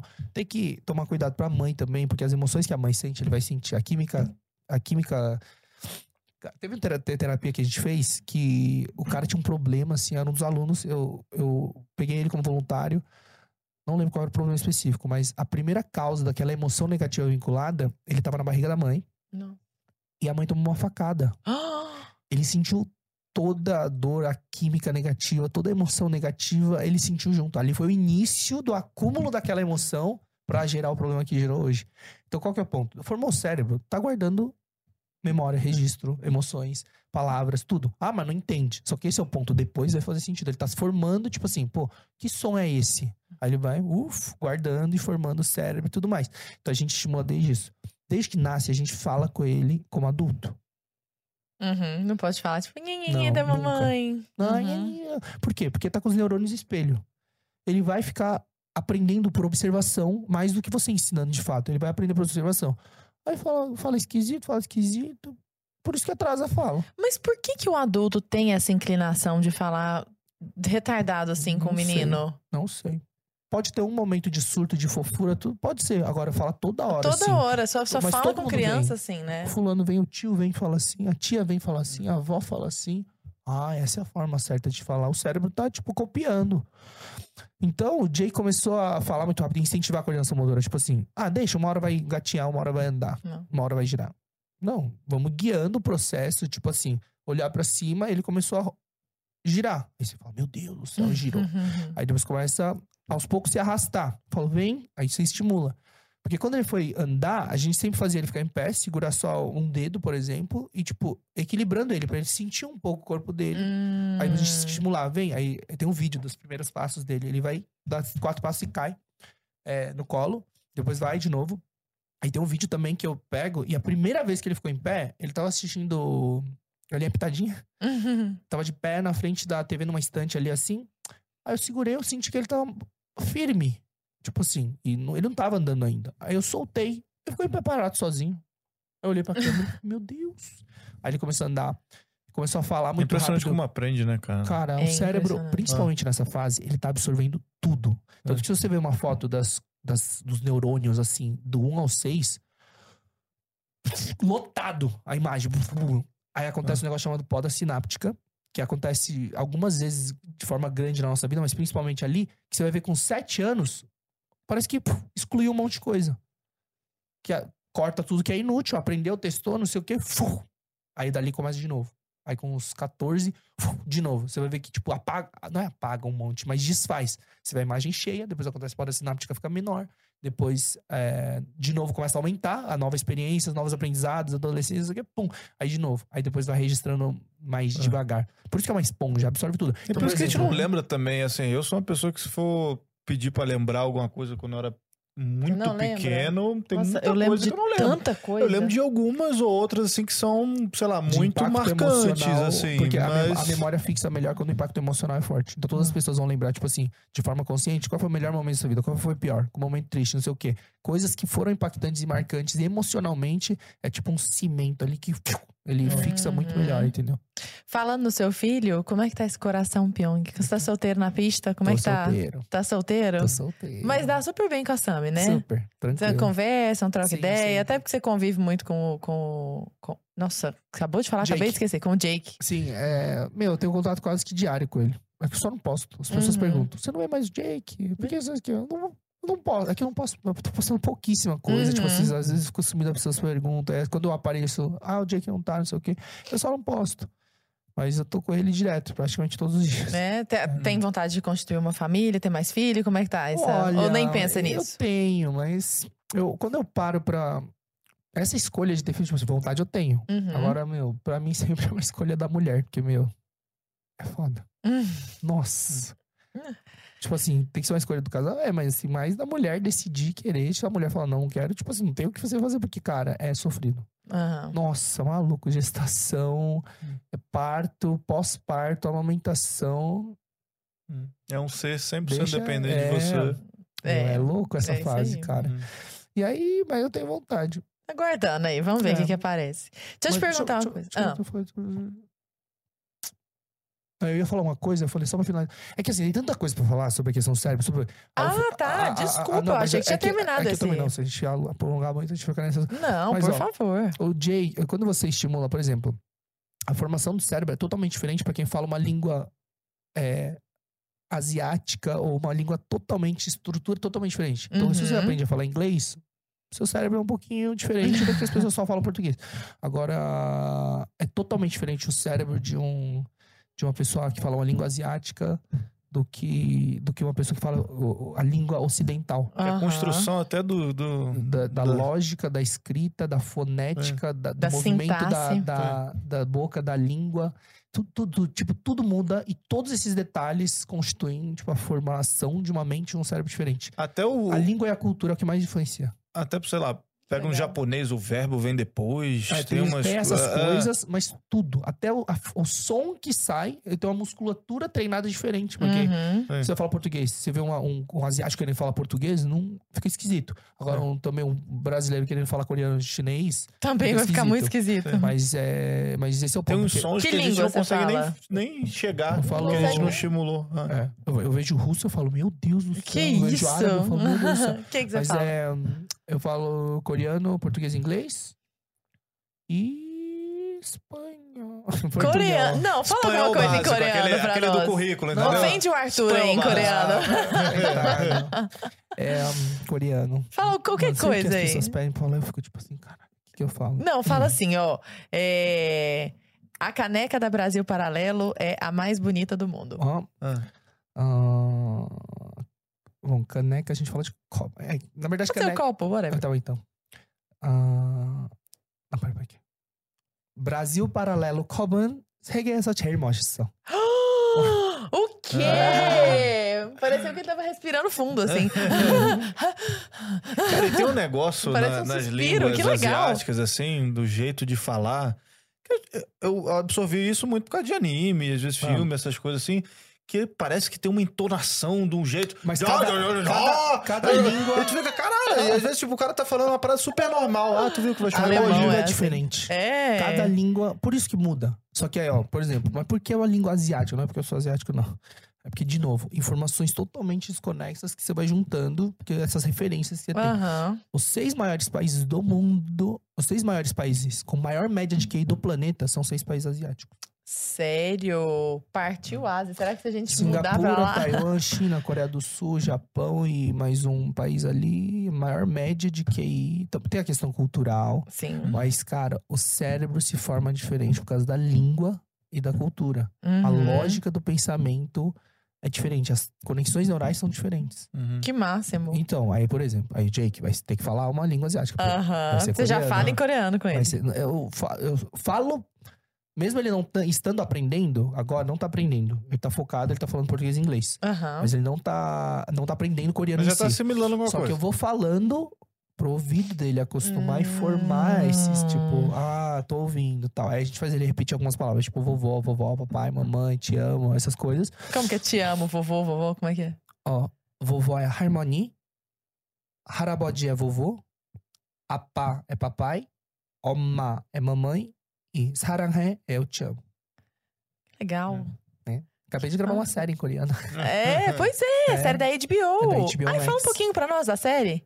Nossa, A primeira série coreana criada no Brasil. Não, não existe porque criar uma série coreana no Brasil. Eles criaram um projeto, uma série coreana no Brasil. Trouxeram metade do elenco da Coreia e metade do elenco aqui. E é uma história que conecta o Brasil com a Coreia de uma forma por um portal mágico e tal. É, é ficção. Aham. Aí tem drama, romance aqui e tal. Tem dança. Aí tem dança, tem clipe de K-pop que eles gravaram. Um clipe, Ah. coreografia, música E tu autoral. atua, música dança, faz tudo. Não, eu, eu só atuo, porque eu sou empresário desse grupo. Não, você dança Não, também. Eu, dan- eu ah, danço, tá. só que na, série eu não danço. Ah, na tá. série eu sou empresário Ah. do maior grupo de K-pop do mundo. Ah, que é as quatro entendi. meninas que vieram da Ah, Coreia. que legal. Uhum. E aí eu tenho que ficar administrando esses adolescentes porque começa a desfalcar. Eu tenho uma responsabilidade para os diretores, CEOs, É, empresas. agora imagina esse desfalque. Ele falou, não, eu assumo. Aí ele sobe no palco e dança também. Aí os Não, caras... Arthur viajando aí- edição do mas aí programa. conecta o Brasil e a Coreia por um portal dentro de onde eles moram. E aí é muito louco, porque você vai ver metade da série, você vai ver é, cenários aqui do Brasil, brasileiros, atores brasileiros, atrizes brasileiras conversando, falando. E aí, de repente, vai cortar e vai estar na Coreia, no cenário da Coreia, é, todo mundo falando em coreano. Aí vai estar legenda e tal, e, vai ser muito louco. um Qual que é o nome dessa louco. série? Além do guarda-roupa. Ah, Porque o portal surge É o guarda-roupa. no guarda-roupa, no closet deles, do nada, assim. Tipo Nárnia. É, Hum. tipo Narnia. E aparece no closet, no guarda-roupa de uma menina coreana que mora no Brasil. E ela odeia a cultura coreana porque o pai dela abandonou ela. Ela odeia a Ah. cultura coreana. Aí o que acontece? Aí tem essa junção, porque eles descobrem que começa... É muito louco. É muito louco. Você nasceu na Coreia, Piano? Eu nasci aqui. Ah, você nasceu aqui. Mas os seus pais, você aprendeu Os coreano com pais eles? são coreanos, meus avós são coreanos. E meus avós, até hoje, eles, eles passaram 30 e poucos anos aqui e eles não conseguiram, não falam português, entendem um pouco, falam um pouco, mas eles não falam. Então eu só falo em coreano com meus avós. Ah, que legal. Mas eu tive essa vantagem. De Ah. novo, primeira infância, é onde Oh. vai ser mais facilidade de absorver, memorizar e fixar. Hum. Então eles me alfabetizaram direto em português e coreano. Nossa senhora. Então eu fiz creche, era coreano. Aí eu aprendi coreano, em casa falava com ele só coreano. E, e eu lembro que também pra reforçar, porque eu at- até a oitava série, até a oitava série eu estudei em colégio coreano brasileiro. Olha. Tinha um colégio que tinha gente suficiente, demanda suficiente, depois fechou, porque a galera foi, ti- tipo, colocando os filhos em outras escolas e tal. Mas era de manhã, era um, um colégio brasileiro normal. Uhum. E aí almoçava lá, tipo um bandejão. Uhum. Almoçava Uhum. lá e à tarde virava uma escola totalmente coreana. Com todos os professores coreanos. Caramba. Com, tipo, coordenador coreano, Virava diretor chave coreano. ali. Virava a chave ali. Então eu tinha a escola coreana exatamente como é na Coreia. Até a oitava série. E pra reforçar isso, meu avô me fez copiar a Bíblia. Em coreano. O quê? Eu não escrevi toda, eu escrevi 33 livros da Bíblia. Ele parou em Metade. Salmos ali. Não, eu É. escrevi Salmos duas vezes e Provérbios duas vezes. Eu lembro que É. esses dois eu repeti, mas 33 livros da Bíblia eu escrevi. Eu tô chocada. Com quantos anos? 9, 10, 11, 12, aí fui até 13, 14. sei Você lá, foi muito ruim 20 ou você, você cur- curtiu o processo de alguma forma? Não Parece curtiu. foi meio torturante, né? Acho que não. Foi quase um, um jogo do Round Six, isso aí. É. Copiar a Bíblia em coreano. Não. Porque a linguagem da Bíblia, eu leio, eu entendo. Se eu falo com alguém, eu entendo 98%. Se eu converso com alguém coreano, qualquer na Coreia. Aham. Se eu leio a Bíblia, que é uma linguagem específica, né? Claro, simbólica, eu vou- Eu vou, metafórica. entender 60, Olha. 65%. Aí ficou mais É torturante. bem ainda. complexo. Sim. E é mais a escrita. Hoje eu consigo escrever, consigo ler, consigo falar. Pra mim foi uma vantagem muito boa. Depois de descobrindo hoje, assim, sabendo, caramba, meu, a língua asiática influenciou no meu Aham. cérebro. É, ser obrigado a fazer aula de piano e violão na igreja influenciou meu cérebro. Fazer dança mágica, tipo, tudo influenciou. Pra você chegar aí. Pra eu- Pyong, você tem uma queda por reality shows, né? Ah, Ou eles têm uma queda por você. Eles têm uma queda por Eles mim. têm, mas você diz sim, né? Vamos lá que ninguém te obriga a participar de nada. É não que vem esse- com essa carinha, não. entendeu? Quais foram os realities dos quais Ó. participou? BBB? É, primeiro, vou fazer em ordem cronológica. Tá. Primeiro foi ó, Entubados, Uhum. 2016 no canal Sony. É, co- concorreu a prêmio internacional, ele de formato. Foi ali que você explodiu, né? Ou não? Não, foi por causa das. Porque a série era canal fechado. Ah, então foi tá. tipo assim: pegaram pessoas que estavam bombando Ah, pra fazer tá. o reality com youtubers. É, mas Eu não faço a mínima ideia do que que é era isso, tipo assim: a gente dormia de terça pra quarta lá, era competição de criação de conteúdo. Aí tinha dupla, tinha não sei o quê, tinha pontuação e votação pública, Twitter fritando e, e tinha um Ah, vencedor. entendi. Mas qual que é o ponto? O- Aí 2016 foi esse, que não era confinamento, era um. Terça pra quarta a gente dormia e gravava, Uhum, e tinha um ao vivo à noite. uhum.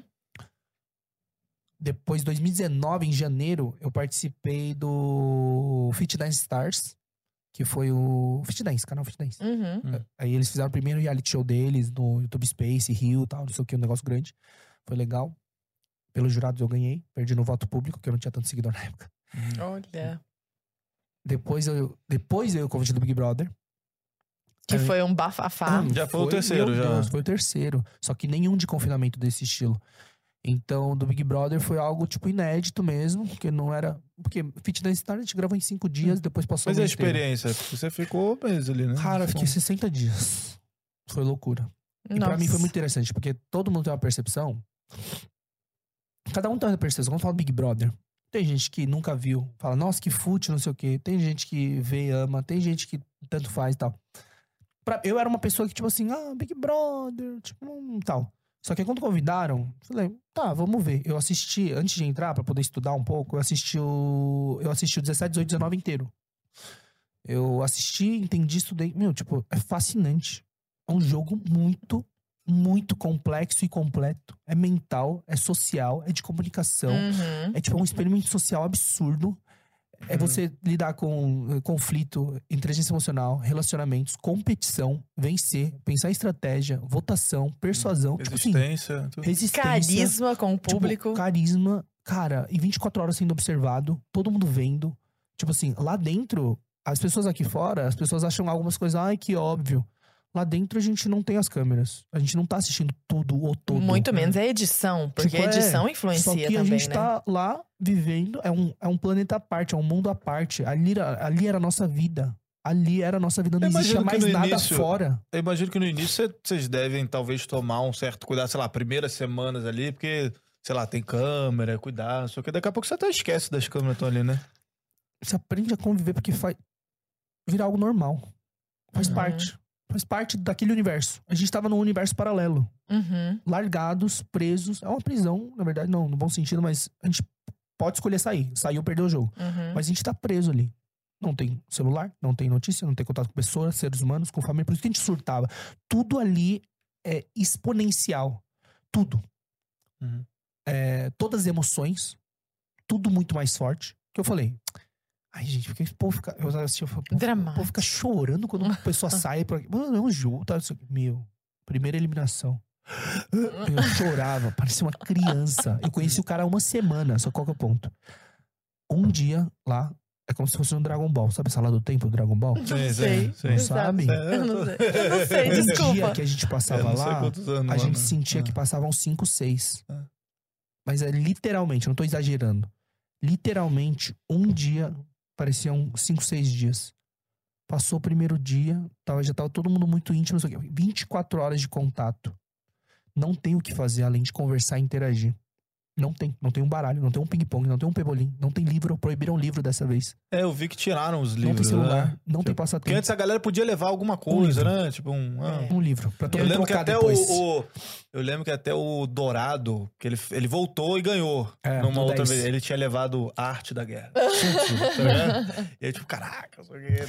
Aí proibiram livro, proibiram tudo. Falou, vamos raiz e não vai ter nada. Cara, então assim, cara, e o tempo não passa. A gente não tem relógio. A gente não tem noção do horário. Nossa. Cara, É, É, Foi se for parar pra difícil. pensar. Mano, é desafiador. Mas deu pra analisar psicologicamente as pessoas Depois. lá? eu- lá dentro, sim. Só que depois eu saí pra analisar. Me analisar, né? Aham. E O que, parando que você pra pensar concluiu? em qual- Cara, cada semana a cabeça da pessoa vai mudando. Todos, todas, todos os personagens ali. Cada Você se semana. arrepende, assim, de. Cara, arrependimento é uma palavra muito forte. Eu. Eu raramente me arrependo das coisas. Eu não lembro de algo que, tipo assim, boa, tem coisas que eu me arrependi na minha vida e tal, mas. Não, eu acho que faz parte. Foi importante pro meu crescimento, evolução. Foi um desafio que eu topei. Que eu sempre fui movido a desafios, né? Eu gosto muito e eu acredito que a vida é movida a desafios. E eu gosto de um novo desafio. Eu sou motivado por isso. E foi muito louco. Imagina que só 400 pessoas passaram, tiveram a chance de passar por essa experiência. Só, no mundo. Não adianta ter Big Brother Portugal, Big Brother. Não, nenhum Big Brother é na estrutura e no tamanho que é esse Big Brother do Brasil. Esse fenômeno que foi aqui no começo, Uhum. deu uma morrida, e no 20, tipo assim, explodiu de um jeito Uhum. bizarro. Então, imagina viver essa experiência. Cara, é só o Brasil, 400 pessoas viveram. Só quem viveu o Big Brother sabe o que é estar lá dentro. Uhum. É muito complexo. Tipo, a galera olha aqui fora e fala: Meu Deus, fez isso, falou isso. Nossa, por que tá assim? Meu, é muito complexo. Imagina jogar um, 20 pessoas de, de culturas diferentes, de crenças diferentes, de valores diferentes, de criações diferentes. Tipo assim, ó, Não tem joga. pra onde correr. Não ali. dá pra ignorar a pessoa e ali aquilo dentro. acontece de forma natural. E a Hum. dinâmica toda é feita pra começar a criar. Não, todo mundo paz e amor na primeira semana. É todo mundo paz e amor, né? Todo, todo, todo Big Brother. Brinda, festa, paz e amor. Nossa, que legal a gente tá aqui, não sei o quê. Aí começa. Segunda semana, terceira semana. É, porque que é é feito ponto? também pra você gerar intriga ali. Tem um cara que você, Você não aguenta olhar pra cara. Vai vendo quem gosta, quem gosta mais disso, daquilo, vai se reconhecendo, se formando grupos de, de identificação. Uhum. Só que acontece, a dinâmica do jogo. Uma pessoa vai ser eliminada na semana. Vai ter que votar em alguém. Aí depois, o líder escolhe quem vai comer mal e quem vai comer bem. Come mal, falta comida. Guerra do biscoito, guerra do feijão. Ficar puto porque não comeu, porque desperdiçou comida. Quem comeu meu biscoito? Aí começa. Não tem mais o que fazer lá. Além de Uhum, conviver além com de pessoas. tretar. Tretar conviver com pessoas. Aí fica grupo aqui, grupo ali, forma ali, não sei o quê. Aí umas brincadeiras que todo mundo fazia, que eu fazia todo mundo jogar a cidade dorme, sabe? Máfia. Ficava Uhum. madrugada jogando, meu Deus do céu, aquilo salvou muitos dias. Só que aí, em outros momentos, aí. tipo, Tem amigo que você manteve depois? Cara, eu conversei e encontrei muita gente. Só qual que é o ponto? Que a galera tem essa percepção de que, meu Deus, não... véi, pandemia, a gente saiu, era quarentena. Decretou no dia que eu saí, era um dia após quarentena. Março, né? Cada um na sua vida, no seu canto, cuidando da sua vida, das coisas, da É. família, se Deve ter sido protegendo. uma loucura, né? Quando você saiu. Foi. Foi a primeira, foi a primeira eliminação que teve. Não tinha plateia. Todo mundo se cumprimentando assim. Hotel vazio. Mano, foi bizarro. Nossa. Não, já era bizarro Já era estar bizarro lá, estar- sair Você assim. saiu de um universo paralelo e entrou em outro. Nossa. É, Não, mas você acha que ele se contentou? Não se contentou. Foi pra mais reality show Aí depois ainda. da- do BBB, eu fui convidado pro Bake Off Brasil. Celebridades. Uhum. Faltando cinco dias pra começar. Que parece que caiu uma pessoa ali, não, não ia. Eu não sabia cinco desse dias, detalhe. E eu nunca tinha mexido num forno. nunca fiz um bolo. Sei quebrar ovo. Porque ovo frito eu sei fazer. Agora, velho, não tenho noção, não tinha noção de como fazer um bolo. O que, que tinha que colocar ali? Aí eles. E como eu gosto de desafios? Falei, Tenho cinco dias. vamos. Mas eles te perguntaram, tu sabe fazer o bolo? E Você, não, eu sei, pô, bolo eu Eu faço. falei, né? gente, eu não sei nada. Eu sei que os outros participantes, tinha participante fazendo curso há meses. Uhum. Falei, vamos. Vamos. É só gravado. Porque a galera. A galera acha que, tipo assim, tomava muito tempo. Porque passou dois meses. A gente gravou em duas semanas e dia sim, dia não. Uhum. E a galera, meu Deus, Pyong faz de tudo pra ficar longe do filho. Ai, meu Oh, Deus. meu Deus do céu. Vou te falar uma coisa. Eu fui o pai, provavelmente, que passou mais tempo com o filho do que qualquer outro pai. Eu não sou obrigado a sair de casa. Eu fiquei pandemia preso em casa o dia inteiro. Gravava conteúdo, fazia tudo em casa. Eu vi ele crescendo, eu criei ele, eu fiquei ali o tempo inteiro, 24 horas full time com ele. E a galera, ai, foi gravar mais. É, fui Uhum. trabalhar, gravar diária, voltava, dia seguinte não tinha tal. Então, assim, é, a galera gosta de falar isso. Não, Hum. eu até anotei pra te perguntar isso depois, quando você terminar de contar dos reality shows. Então, do, do Bake Off Brasil foi interessante, porque eu nunca tinha feito nada de cozinhar. Eu não cozinho. Não, eu, tipo assim, se falar frita é isso, ah, beleza, tem uma noção. Tem uma Uhum. boa noção. Miojo, tá legal. Ovo. Fazia arroz, eu já. Opa! Feijão, fudeu. Uhum. Aí eu fui lá, muito menos doce. Aham. Nossa, eu não sabia nem como se formava aquelas coisas bonitas. Aí eu fui lá, treinei durante uns dias e tal, tinha que mandar. Nossa, tem que mandar em cinco dias, dez receitas, tem que escolher o bolo, já o tema. Ai, que louco, por que, que eu topei isso? Mandei, começamos a gravar. Aí ele sobe, você tem a receita ali, o que é pra fazer com quanta quantidade. Aí você tem as medidas, só que você tem que fazer. Só que tu tem que fazer do zero, não tem nada pronto. Você fala assim, ah, vai usar doce de leite? Faz doce de leite. Ah, você precisa de um palito de chocolate pra montar a torre? Faz. derrete o chocolate, bota na forma e faz o seu palito. Bizarro. Valeu a pena? Valeu muito a pena. Porque eu aprendi muito. Eu gosto disso. A gente vai lá ver. Eu gosto de aprender, eu gosto de evoluir, eu gosto de desenvolver em diversas áreas diferentes, porque isso vai desenvolver tua capacidade cerebral ao extremo, porque isso vai conectar com outras coisas diferentes. Fora te tirar da zona de conforto, né? total, mas foi caos pra mim. Hum. Chegava lá, não sei o quê. Aí eu fui avançando. Porque aí o pior do dia, os dois piores do dia eram eliminados. Ou era um, não sei, mas era eliminado. Eu fui meio mediano, mediano, mediano, mediano. Fui opa, aprendi, entendi agora um pouco, Uhum. copiava o outro, pedir ajuda, porque podia fazer o que quisesse. Não, como faz isso? Isso, não sei o quê. Quanto tempo você teve pra fazer um bolo lá? Era tipo uma hora? Acho que assim, uma coisa era. meio... O tempo de tan é uma hora. Ou vocês têm uma hora e meia, porque eles já sabem o tempo que leva. Uhum, Aí eles dão uma margenzinha. uhum. Só que, mano, aí. Ultra, nem sabia que existia esse negócio de Ultra, que é um freezer de menos 40 graus, que você tem que esfriar o negócio rápido, poucos minutos, esfriou. Tem que estar esfriado, senão você não pode fazer o próximo passo. Aí todo mundo brigando, porque abriu, fechava, abria, fechava. Aí caía pra tipo assim, 0, 3, menos 10. Aí não adiantava pra fazer o processo. Aí começava a treta. Não, para de abrir a freezer. Aí ficava alguém na, freezer, na frente do freezer, não deixando abrir. Não, mas eu preciso colocar. Foi loucura. Isso aconteceu. Eu caí. Teve uma prova ali que eu caí na quinta semana. Tipo assim, eu fui longinho, caí. E aí eles não tinham falado. Aí teve repescagem. Na repescagem, eu voltei. Eu voltei com tudo. Que eu fiz. Era torre de cupcake. Tinha que ter o mínimo 30 centímetros. Eu fiz um de 60 centímetros. Hum, Tipo, dos outros desabava, derretia, caiu, não sustentava a torre. Eu fiz um negócio muito, fiz um prédio de cupcake, tipo assim, Inteligência andares. coreana. só que aí eu, eu falei, não, vou voltar pra essa. Aí, eu, mano, foi o melhor de todos. Tive nota máxima, melhor nota, melhor escolha, isso aqui. Aí voltei no. Aí eu passei da semifinal pra final. Aí cheguei na final, fiquei em terceiro. Nossa, que que massa. É uma experiência muito louca, né? Cara, foi muito bom. Eu E a ilha? Foi muito. boa a experiência? Como é que foi? Cara, foi muito louco a experiência. Fora as confusões e foi último. fofocas depois, esse foi o último. Esse foi o último. Uhum. É, a ilha era um formato diferente, porque não era ao vivo. Gravou durante 50 dias e depois ia passar. Uhum. E aí era, tipo, na, no- na beira do mar, lá, meio confinamento e tal, não sei o quê. Desafios que eu gostava. Nossa, mano, eu tava- era louco pra participar daqueles desafios. Tipo, eles montavam os negócios nos campos gigantes, negócio de madeira, de escalar, subir, é, atirar com o pé. Tipo, umas coisas muito loucas. De, parecia, não é sobrevivência, porque pra mim sobrevivência é largados e pelados. Aham.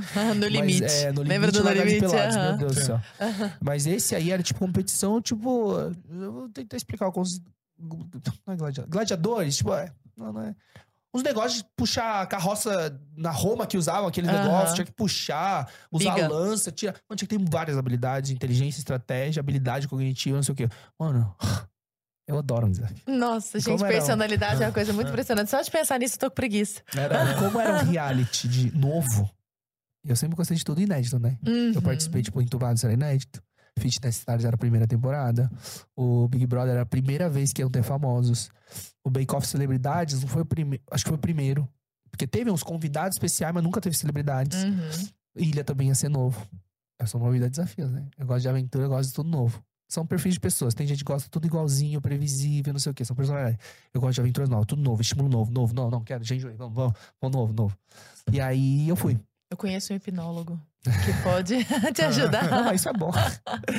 e aí foi muito louco, porque eu, eu de novo, é um, pra mim é um reforço das minhas capacidades que eu acreditava que eu tenho. Porque uma coisa é você acreditar e ter uma percepção errada sua.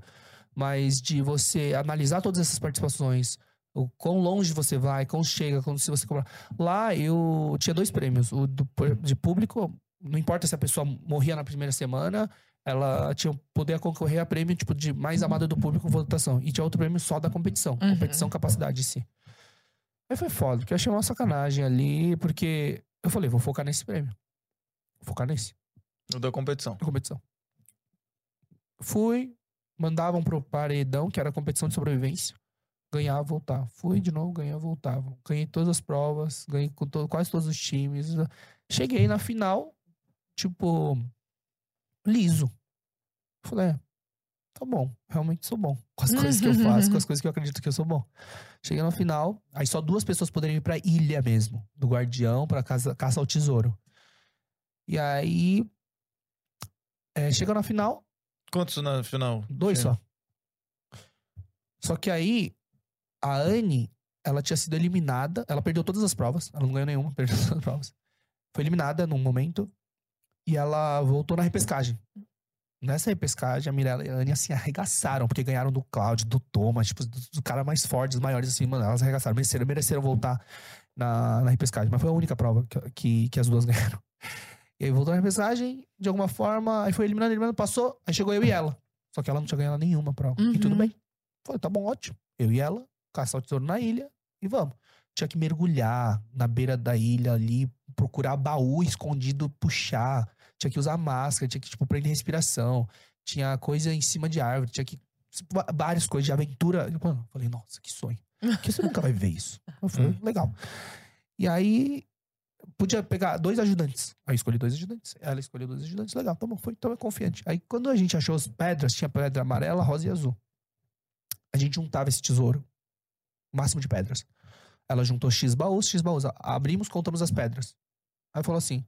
Aí no dia da final, que é o final foi ao vivo, a gente vai a- é, abrir pra votação, porque o público vai escolher quanto que cada pedra vai valer. Ah, Era já aleatório. começou a... Falei assim, peraí, peraí, Não tá certo isso Ah. aqui, não. peraí, peraí. Como assim? Como assim? Chegar na final pra falar que tem um negócio sorteio aleatório de valores. Nossa, maluco. do céu. pra mim foi. Aí tu não escolheram a ela. Eu real não sei, não Ah. assisti isso, então. Tinha vazado, que Ah. tinham vazado informação de qual pedra mais tinha da, de, dela. e cada não sei um. o quê. Não, não o meu, mas dela. E tava rodando em grupos. blá, blá, blá. Aí, beleza. não, zerou a votação no dia. Aí abriu. Na hora, pô, vou votar, não sei o que e tal. Aí deixaram a pedra. Ah, tava no meio, cara. Que ela tinha mais pedra da cor dela, tinha, tava no meio. Hum. Deu ela, na final ela ganhou. Sendo que era de competição, era desafio, sobrevivência, não sei o quê. Passei por tudo, tudo, ganhei, ganhei Ai, tudo. não Qual era o ganhei. prêmio? Sei lá, era... Acho que era 500 mil. Aí eles anunciaram no dia da ao vivo 100 mil pro segundo lugar.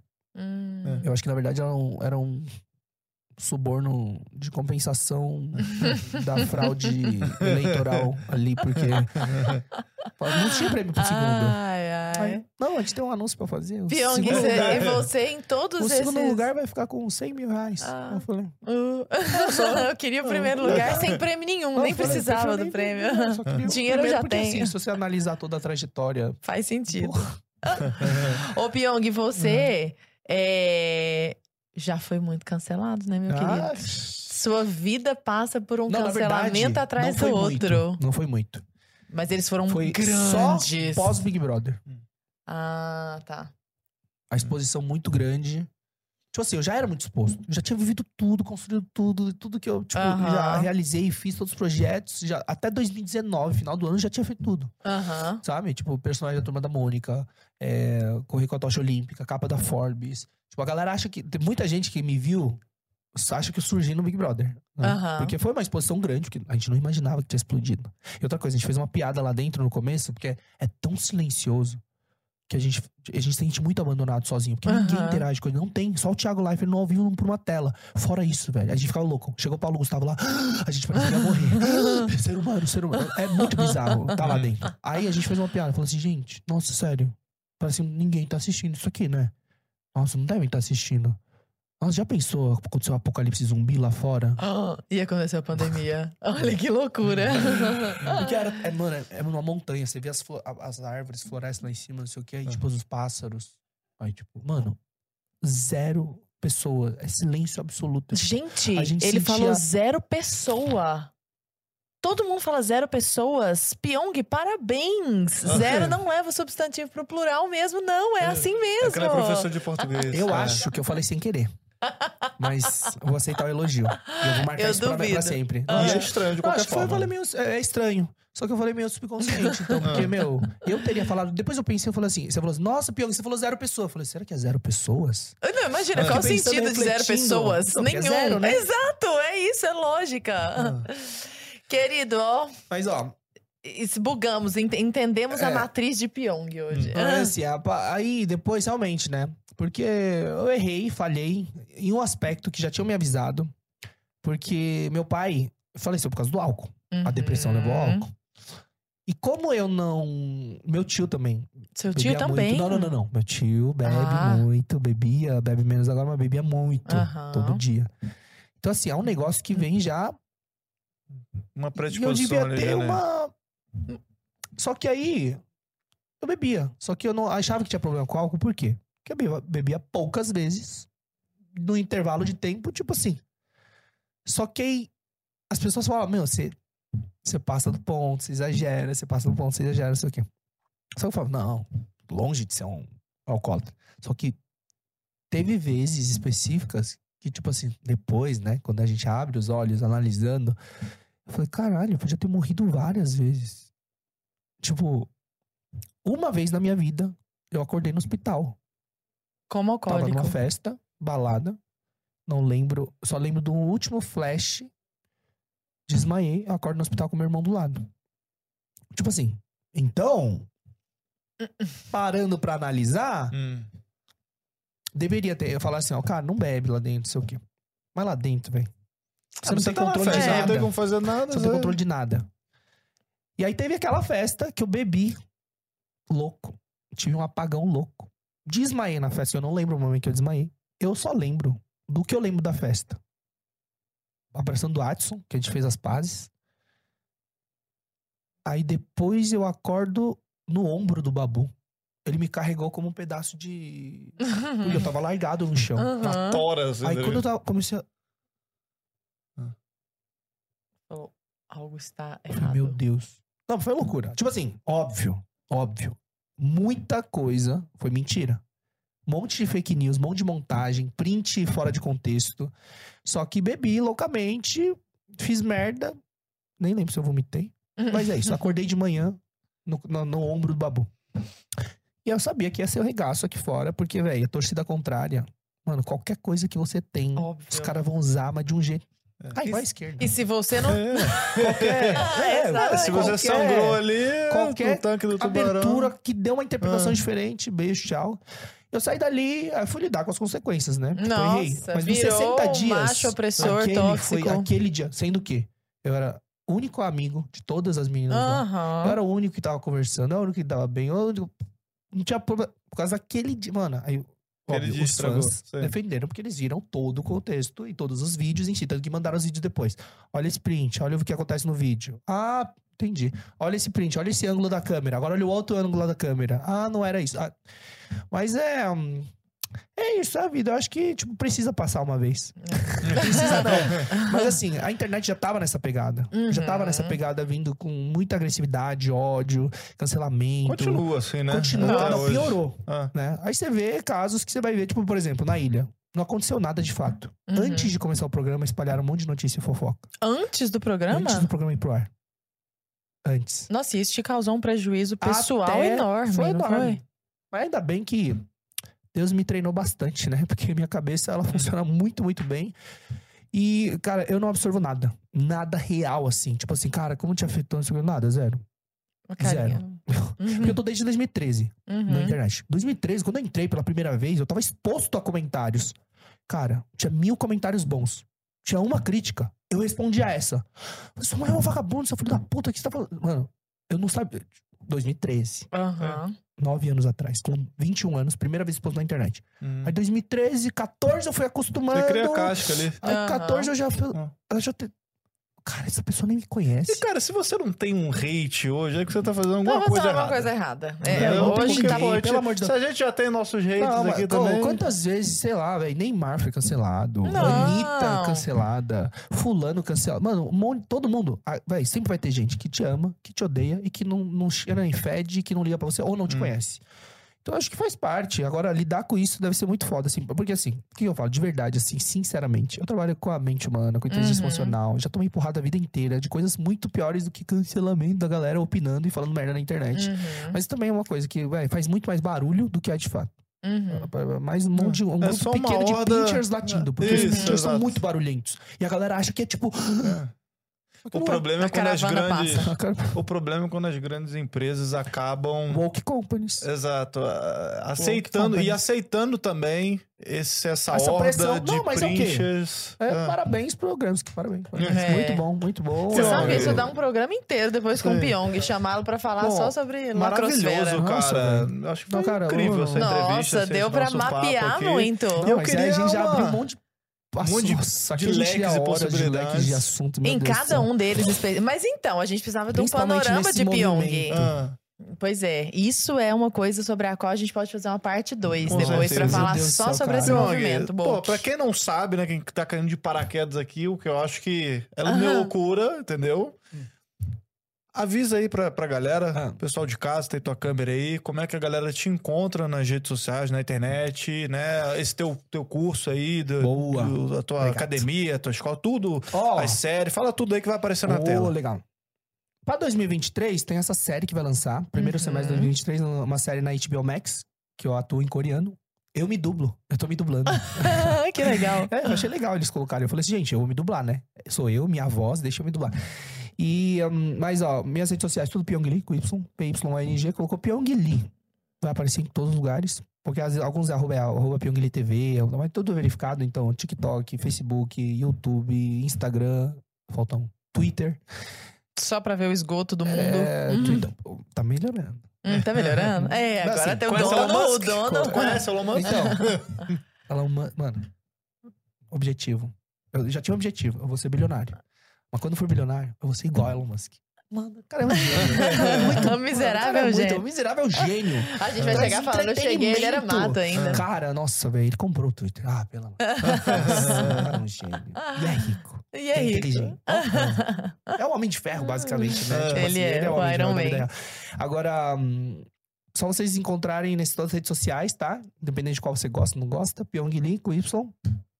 E, a- e na bio do meu Instagram tem o arroba da escola, que é a escola N-O-U-S. Todos os treinamentos, cursos, coisas que eu falo. E meu Instagram, eu divulgo, a maior parte das coisas eu divulgo no Instagram. Então, só Show. acompanhar por lá, todas as novidades, todas as coisas, todos os projetos novos que estão nascendo, que estão vindo por aí. Que tem alguns projetos bem legais. Opa. Estão chegando. Boa. É. Muito obrigada, Pyong. Que baita papo, né? cara. Deu pra Muito saber bom. muita coisa. né? Muita coisa. Eu mesma Ah. tenho certeza de que a gente tirou dúvida de um monte de gente lá de Com fora. certeza. Dúvidas minhas, inclusive. que Eu tava aqui, eu falei, ah, eu vou perguntar isso aqui. Exatamente. Tudo, já tudo, tá lá. tudo, tudo, tudo, tudo. Pyong, obrigado pela Que disposição, isso, prazer pela, pelo com bom grado estar aqui com a gente. Foi um prazer, viu? Tudo de Vamos bom. fazer mais vezes. Sim. Gente, beijo e até Beijos. a próxima. Valeu, pessoal. Ah, muito bom.